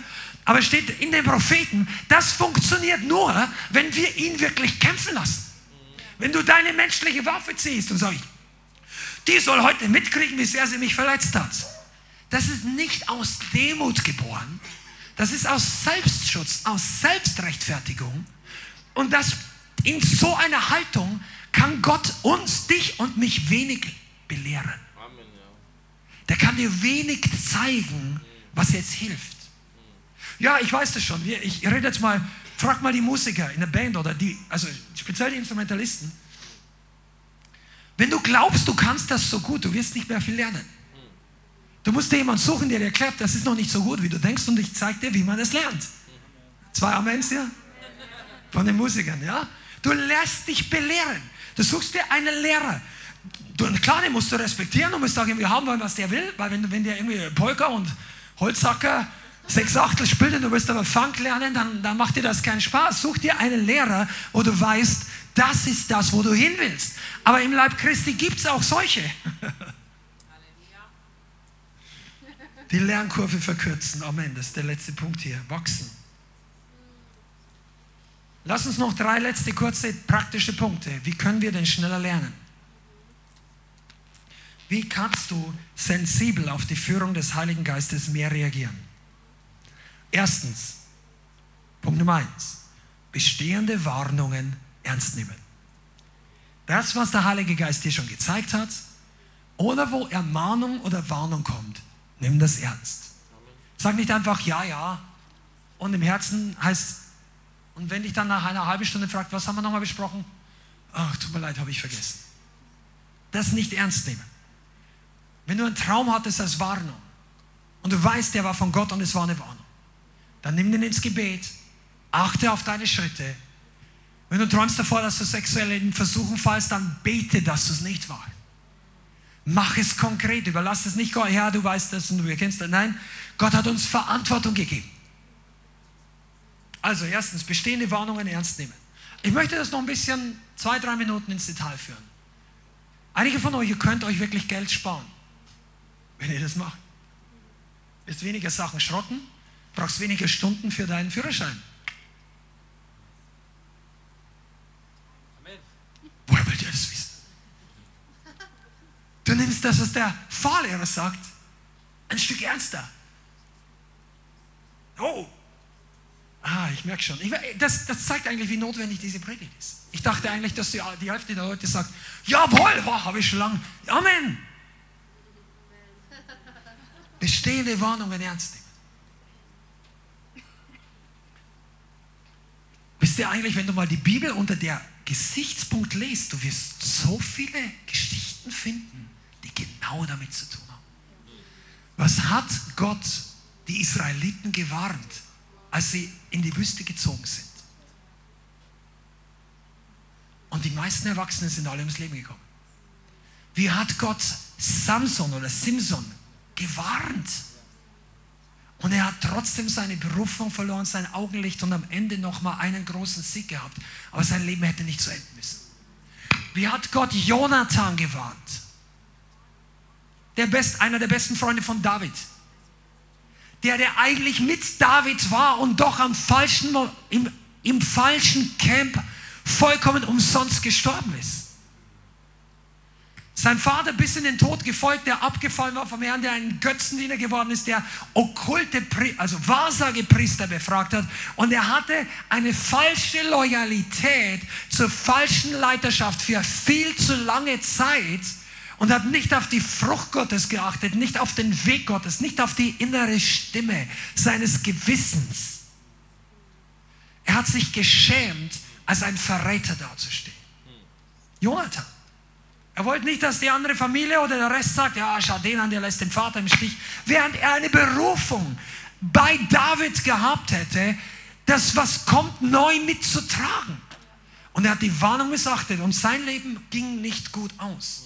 Ich finde es einer der tragischsten Beispiele der Bibel, weil sein Tod war wirklich unnötig. Er ist nicht gestorben wegen seiner eigenen, zumindest nicht wegen seiner offenkundigen Sünden, sondern wegen seiner Missachtung der Ratschläge der Überführung des Heiligen Geistes. Sagst du, wo steht das geschrieben? Weißt du, Gott wollte nicht, dass mit Saul Leute, Gott wollte, dass Saul selber umkehrt. Also es ist schon schlimm genug, wenn Leute sterben für ihre eigenen Sünden. Noch viel dümmer ist es, für die Sünden jemand anderes mitzusterben, obwohl du woanders sein könntest. Also nimm bestehende Warnungen ernst. Es gibt viele, viele andere Stellen. Wisst ihr, dass Judas gewarnt wurde? Ja, wer ist es, der dich verrät? Meister, derjenige, mit dem ich das Brot in die Schüssel oder in den Kelch tauche und mit ihm teile und dann taucht er sein Brot ein Jesus und gibt es Judas.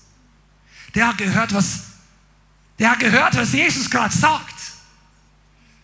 Wenn, er, wenn der die letzte Warnung ernst genommen hätte, dann hätte er gesagt, ah, ich muss jetzt weg, ich kann es nicht essen, ich, ich, ich bin in einer Verwirrungssituation, ich, ich es nicht.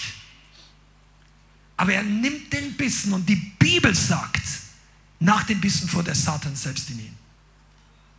Und einige Leute handeln sich richtig dämonische Belastung ein, weil sie große Warnungen missachten. Da sagt der eine, zwei Leute, sagt jetzt erstmal dein Verstand, geh nicht dahin. Du siehst die Frauen mehr von unten als von oben. An dem Ort in der Stadt, an den, in dem Lokal, da geht ein normaler eine Christ erst recht nicht rein. Was machst du da? Ja, meine Kumpels, ich will kein Spießer sein. Ich bin ja auch, will die Leute noch erreichen. Warnung missachtet. Gehst da rein, siehst, was du nicht sehen solltest, der bietet dir wieder die Sachen an. Dann trinkst du doch eins mit, weil du willst nicht so dastehen. Und zweite Warnung missachtet. Und dann landest du dort, wo Gott dich gerettet hat. Und in der Zwischenzeit hast du wieder mächtige Belastung, die eingefangen das ist nicht der Plan Gottes. Also, bestehende Warnungen nicht missachten. Don't do it. Amen. Sag mal deinem Nachbarn, don't do it. Okay. Zweiter Punkt. Erkenne die Führung des Heiligen Geistes. Was meine ich damit? Du solltest als Christ, als Nachfolger nicht nur durch Warnungen geführt sein. Nicht nur rote Lampen. Ah, das sollte ich nicht hingehen. Ja, ich laufe in. Ah, wieder. Du, deine, die Führung des Heiligen Geistes ist nicht nur binär für die Mathematiker. Stoppschild, nein, der, der, der gibt dir auch die Richtung an.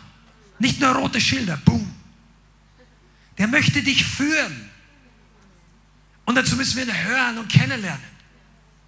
Der sagt manchmal, mach das besser so.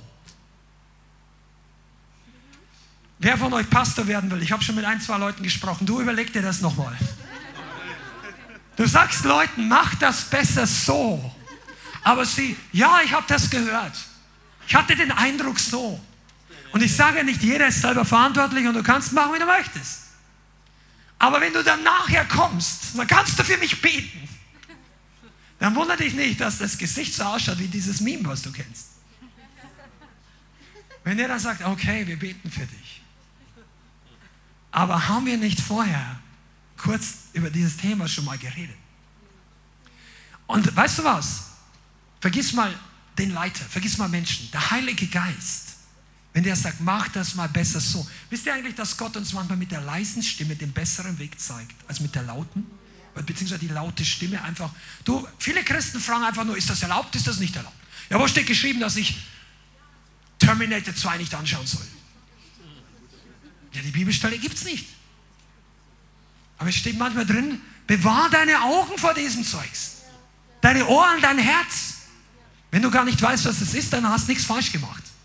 Brauchst gar nicht googeln. Aber einige von euch haben das Zeug gesehen. Ja. Und dann denkst du dir, ah, weißt du was? Und der Heilige Geist sagt manchmal, schalt's doch einfach aus.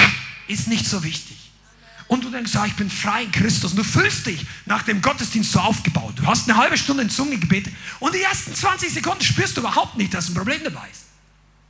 Komm mal, ich rede hier.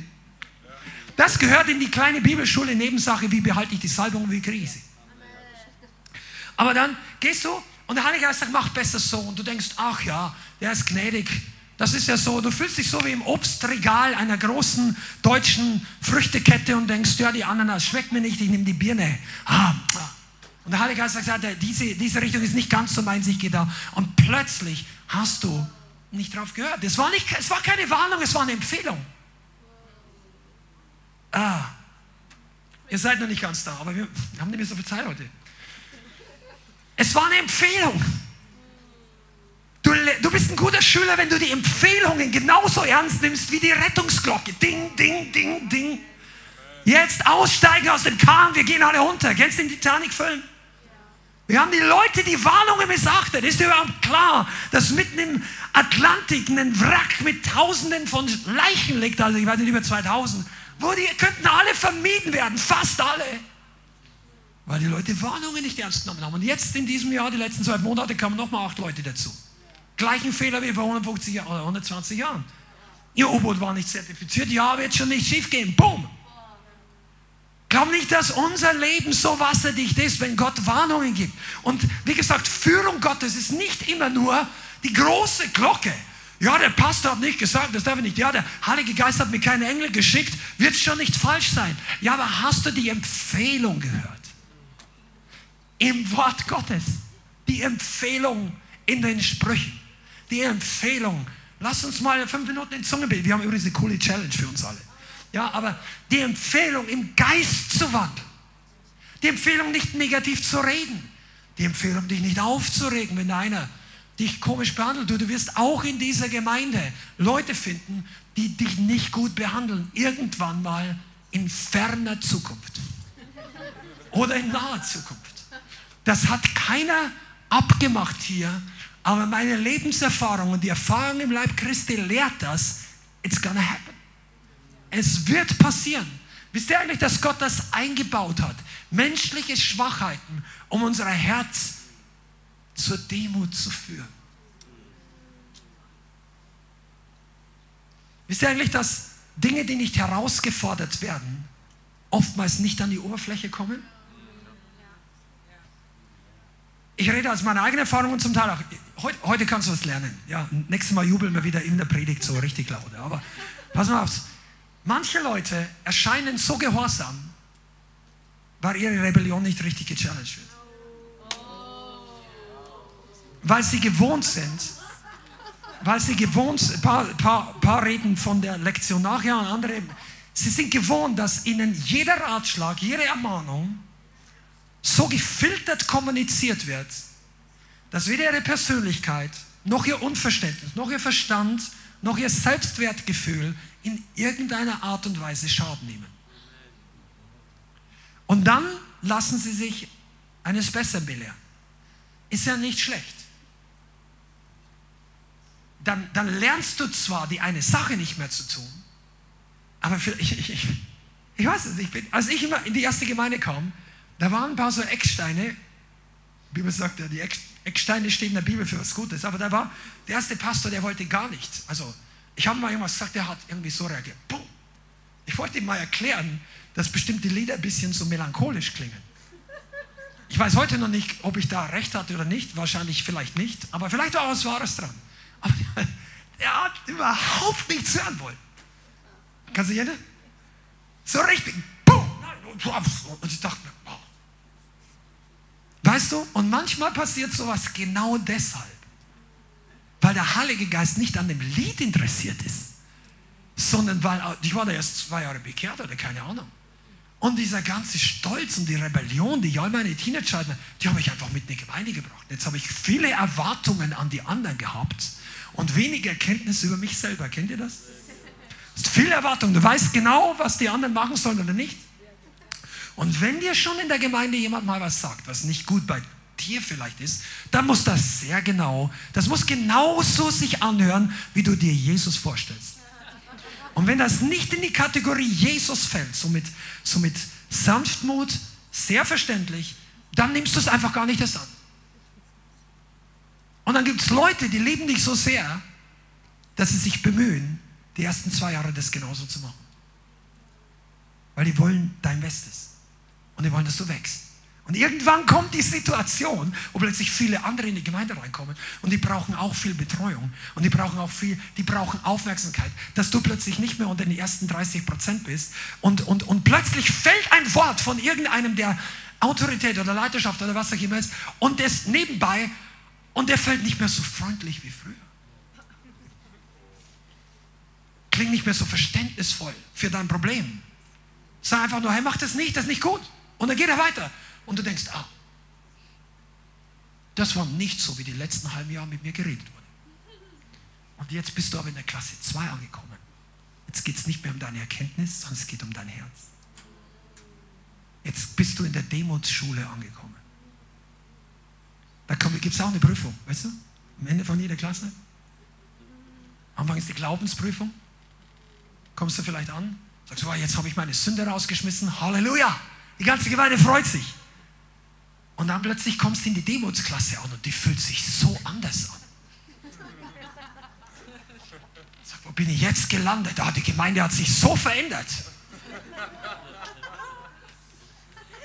Kennst du? Die waren alle so freundlich. Die haben mich alles so gut. Ich glaube, die haben keine Liebe mehr. Und plötzlich bist du aber Gott. Nein, Gott hat dich befördert. Er glaubt, dass du jetzt Liebe teilweise verstanden hast, aber Demut noch lernen musst, wie wir alle. Und keiner macht das absichtlich. Wisst ihr, wir trainieren hier keinen Mitarbeiter, wie er andere herausfordert, demütiger zu werden. Das ist nicht wie bei uns. Ja? Also das ist eigentlich alles unbewusst. Aber ich möchte dir nur sagen, dass das Teil deines Lehr, wie sagt man, deines Lehrplans. Ich sehe heute einen Freund von uns, es gibt mir mehrere Lehrer, also der Lehrplan Gottes mit uns beinhaltet diese, diesen Kurs. Und lass mir dir was sagen und jetzt bitte geh nicht nach Hause und komm nie wieder, aber dieser Kurs endet nicht, bis Jesus wiederkommt. Die Demutsschule geht weiter. Aber je schneller du lernst, desto einfacher werden die Prüfungen. Oh, bing. Komm on, je schneller du lernst, desto leichter wird die Prüfung. Und jetzt sagen wir, ah, ich, das ist der Holy Ghost. Pass auf, und irgendwann kommst du in dieses Level, dass die Demutsprüfung der Gemeinde dich nicht mehr richtig kratzt. Dann sind nicht mehr die Geschwister, die dich aufregen. So, ja, der hat einen schlechten Tag. Oh, der hat sich ja komisch. Und früher hast du gedacht, boah, da muss ich jetzt mit dem Hauskreisleiter, mit dem Pastor reden. Wenn sie das nicht anhört, dann haben die mich hier gesehen. Und dann ein halbes Jahr später bist du ein bisschen runtergekommen, hast nachgedacht, die Leute haben gebetet, gefastet für dich. Das, das merkt man auch, wenn Leute Challenges haben, genau in dieser Schule. Und dann wirst du durchgetragen, du merkst das auch gar nicht am Anfang. Und dann kommst du und denkst, wow, ja, eigentlich, ja, ich glaube, ich soll es anders machen und, und so weiter. Und später, wenn du aus diesem Level deine Prüfung, ich rede jetzt bildhaft hier, schreibst, weißt du was, dann plötzlich kommt die Demutsschule, vielleicht eine Arbeit oder bei den Verwandten oder draußen, einige Leute, wo dann plötzlich merkst du, hey, und dann trainiert dich der Heilige Geist, andere Leute zu ertragen. Wisst ihr eigentlich, dass das das Evangelium Jesu Christi ist? Einer trage des anderen Last. Das heißt ja nicht nur, dass wir ihm den, den, den Koffer abnehmen ins, in den ersten Stock, weil der Kinderwagen so schwer ist. Das ist nicht nur, der, du solltest da anpacken, lass nicht immer die anderen, ja. Aber die eine Trage des anderen Last bedeutet, dass der Charakter, die Ecken, die Kanten deines Bruders, deines Schwestern, dir manchmal mühsam sind, aber du gehst trotzdem nicht nach Hause, du lässt trotzdem die Kelle hier nicht fallen, sagt, ah, Mitarbeiter, vergiss alles, sie sollen erstmal heilig werden und dann packe ich wieder mit an. Nein, du trägst die Gemeinde mit. Du, bist kein, du machst deine, mit deine Hingabe an Jesus nicht davon abhängig, wie gut die Leute dich behandeln wie gut die Gemeinde mit dir umgeht. Noch ein Nugget, wie gut dein Partner, dein Freund, dein Ehepartner, wie gut deine Mutter, falls du ein Minderjähriger bist, oder dein Vater mit dir umgeht. Ja, ich habe jetzt auch keine Lust mehr, die sind auch alle schlecht. Nein, du bist, der Herr ruft dich zum Vorbild. Halleluja. Lernst du heute was? Das war jetzt die Kategorie, mach es besser. Das ist Empfehlung. Das war jetzt nicht Warnung. Das war Kategorie Empfehlung. Drittens, letztens, dann machen wir bald Schluss hier. Warte nicht erst, bis du Warnungen bekommst. Wir reden nochmal von Jüngerschaft, von Lernen. Das ist der letzte Punkt heute. Ja? Nicht nur Warnungen bang, und nicht hören, nicht nur Empfehlungen hören, sondern die Königsdisziplin ist, wenn du die Führung und die Leitung richtig suchst von Jesus. Du wartest nicht, bis dir ein Schoß fällt, du möchtest hören. Du sitzt zu Füßen Jesu. Du möchtest auch mal hören, wo er dir sagt, du, das war nicht so gut. Auf dem Ohr sind viele von uns etwas nicht ganz so reflektiv. Aber weißt du, das alles ist totale Freisetzung. Diese Predigt kannst du auch reinpacken in das geistliche Bücherregal unter, wie wird Jesus größer in mir und mein Ego kleiner. Und das ist liberating, das ist freisetzend, das ist kraftvoll. Das ist plötzlich, wenn du diese Dinge, die wir heute geredet haben, tust, du wirst merken, dass in drei Monaten mehr Salbung in deinem Leben ist. Und du hast nichts anderes gemacht, außer mehr auf den Heiligen Geist gehört, seine Warnungen, seine Empfehlungen und seine Stimme mehr gesucht. Hast nicht ständig gebetet für Power, Power, Power. Und plötzlich merkst du, die Power ist da. Der Heilige Geist ist plötzlich da. Weißt du, warum er nicht so oft weg ist? Der zieht sie nicht so oft zurück. Oh. Das ist ja was die großen Fragen dieser Zeit unter den Christen. Ja, wie kommt die Salbung noch mehr? Oder irgendeine nutzlose Diskussion habe ich gesehen, wo die Leute dann überhaupt nicht mehr glauben, dass Salbung ein Unterschied ist. Na, jeder, der den Geist hat, hat die Salbung und da gibt es keinen Unterschied. Nein, es gibt schon Unterschiede. Manche Leute bewegen sich mehr als andere. Aber wenn wir in diesen Dingen wachsen, Suche auch die Führung Gottes. Das ist der Grund, weshalb Fasten manchmal ein Segen für dich selber sein kann. Nicht nur für Gebet, nicht nur für Fürbitte, auch für dich selber. Deine Wahrnehmung wird intensiver. Wenn du, ein Ehe, wenn du verheiratet bist, du hast einen Ehepartner, du bist selber ein von zwei in der Ehe, dann mach dich da auf, die Sensibilität drin. Ich weiß, wir haben auch komplexe Ehesituationen in der Gemeinde. Nicht jeder Ratschlag gilt für jede Situation, okay? Aber trotzdem, weil nicht jeder ist gläubig von allen Ehen, von den Leuten, die in der Gemeinde sind.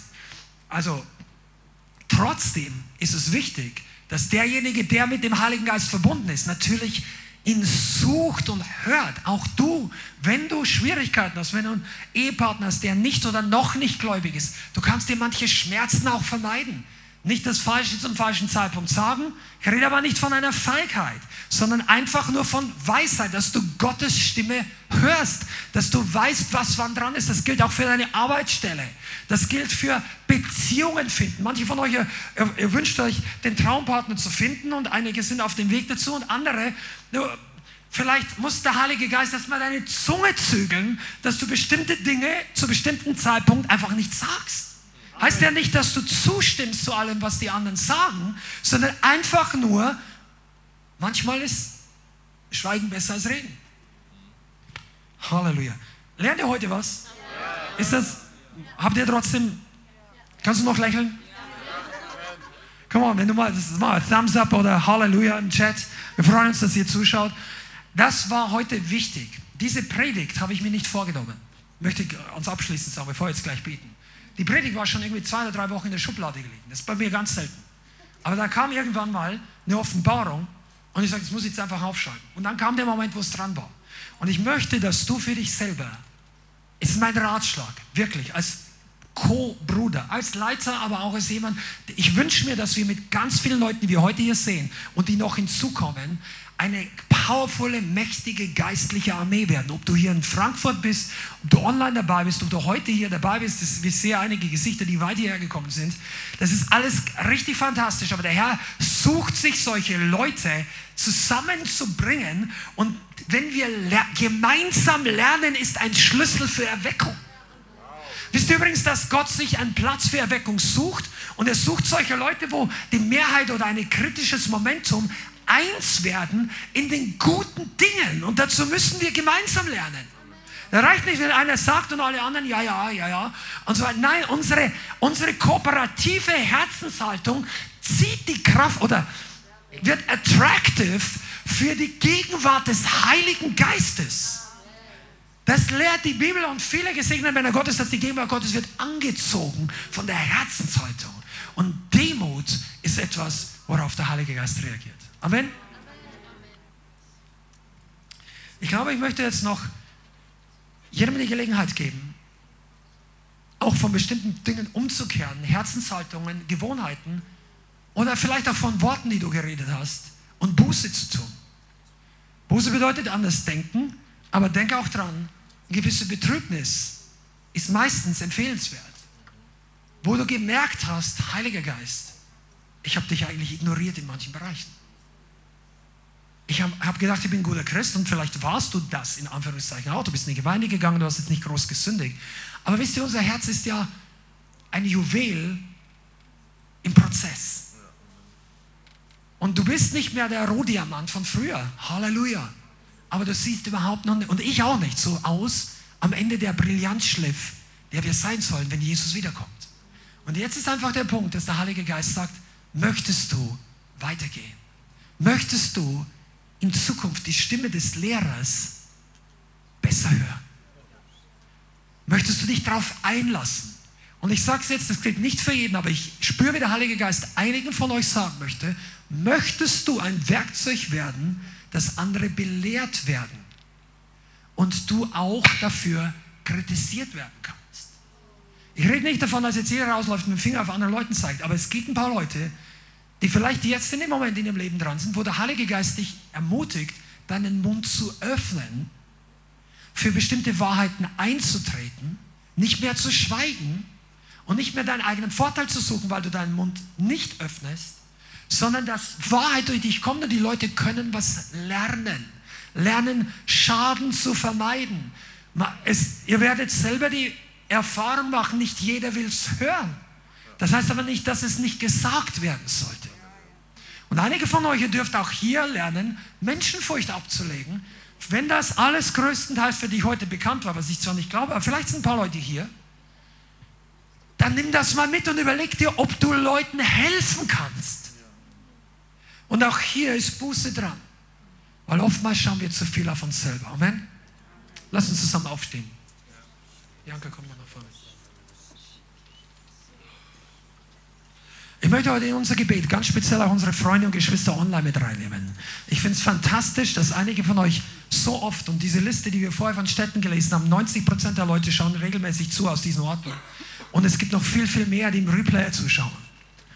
Und der Herr wird dein, dein Investment belohnen, dein Ausstrecken. Aber ich glaube, er spricht zu euch genauso intensiv, dort wo ihr jetzt seid, dass diese Herzensqualität ein Stück weiterkommt. Diese Demut, diesen Offenheit, den Lehrer für uns, dass wir ihn einfach hören. Ich könnte jetzt noch, es ist notwendig. Und die Zeiten können besser werden, die Zeiten können aber auch schwieriger werden. Aber was immer Gott mit dir vorhat, einige von euch, du brauchst nicht erst ein Mikrofon hier. Du hast bereits ein Mikrofon, ohne dass du es weißt. Dich beobachten Leute auf deiner Arbeitsstelle. Dich sehen Verwandte und Bekannte, Nachbarn. Und die, die sollen Jesus sehen. Amen. Lass uns einfach mal zusammen beten. Wenn du in Zungen beten kannst, in, der Sprache des Heiligen Geistes, dann bete jetzt einfach. Auch du zu Hause.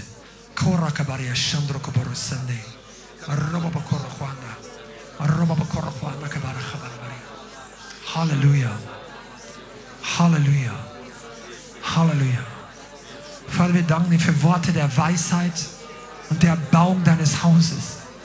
Und ich bitte dich, dass es jetzt in die Herzen fällt.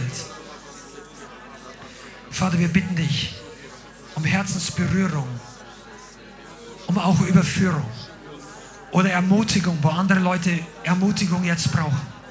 Heiliger Geist, wir bitten dich um Veränderung.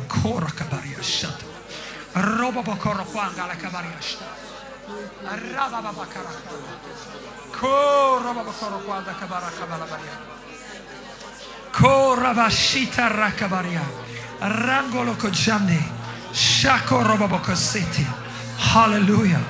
Vater, wir bitten dich, dass unser Herz durchströmst. Und dass du viele von uns heute in diesem Moment weich machst. Dass wir dein Reden, deine Warnung nicht ignorieren. Dass wir Leuten helfen in unserem Umfeld, die Warnungen Gottes einfach ignorieren. Die die Weisheit Gottes bisher mit Füßen getreten haben. Vater, wir möchten heute Buße tun, wo wir das selber in dieser Kategorie sind oder waren. Heiliger Geist, ich bitte jetzt um Veränderung, um Gnade und um Buße. Für jeden Einzelnen, den es jetzt betrifft. Und wenn du dazu gehörst und wir wollen alle gemeinsam beten, dann möchte ich dich einladen in ein gemeinsames Gebet. Einfach jetzt zu beten. Und wenn du, wir möchten es einfach zusammen machen, weil ich glaube, dass dass jeder teilweise davon profitieren kann. Bitte einfach mit und sag, Vater, ich bitte dich um Vergebung, wo ich deine Stimme missachtet habe, wo ich oberflächlich drüber weggegangen bin, wo ich ein schlechtes Vorbild war, weil ich Ja gesagt und Nein getan habe, wo ich mich erhoben habe über meine Geschwister, wo in meinem Herzen Stolz war ich bitte dich jetzt, Heiliger Geist. Jetzt, Heiliger. Hilf mir, Hilf mir, deine Stimme neu zu hören. deine Stimme neu zu hören, Dein Reden ernst zu nehmen. dein Reden ernst zu nehmen, Deine Stimme zu ehren. deine Stimme zu ehren, Deine Stimme zu unterscheiden deine Stimme zu unterscheiden und dir zu folgen. und dir zu folgen. Heiliger Geist, Heiliger Geist, ich vertraue dir. ich vertraue dir. Ich liebe dich. Ich liebe dich. Dein Wort ist das Wichtigste. Dein Wort ist das Wichtigste. Der Schatz in meinem Leben. Der Schatz in meinem Leben. Komm jetzt, Heiliger Geist, Komm jetzt, Heiliger Geist, und öffne mir neu die Augen. und öffne mir dann neu die Augen. Hilf mir, Hilf mir, die gleichen Fehler nicht nochmal zu machen. die gleichen Fehler nicht nochmal zu machen. Und mach mich zum Segen Und mach mich zum für Segen viele Menschen. für viele Menschen. In Jesu Namen. In Jesu Namen. Vielen Dank fürs Zuhören. Wir hoffen, die Botschaft hat dich inspiriert und weitergebracht. Diese und noch mehr Botschaften findest du auch als Livestream auf unserem YouTube-Channel, zusammen mit Live-Worship und vielen bewegenden Zeugnissen. Wir würden uns freuen, wenn du auch mal in unserem Gottesdienst vorbeischaust. Alle Infos dazu findest du auf unserer Webseite, auf Facebook oder Instagram. Links dazu findest du in der Beschreibung. Schreib uns gerne dein Zeugnis oder dein Gebetsanliegen unter info at lighthouse.center. Tschüss und bis zum nächsten Mal.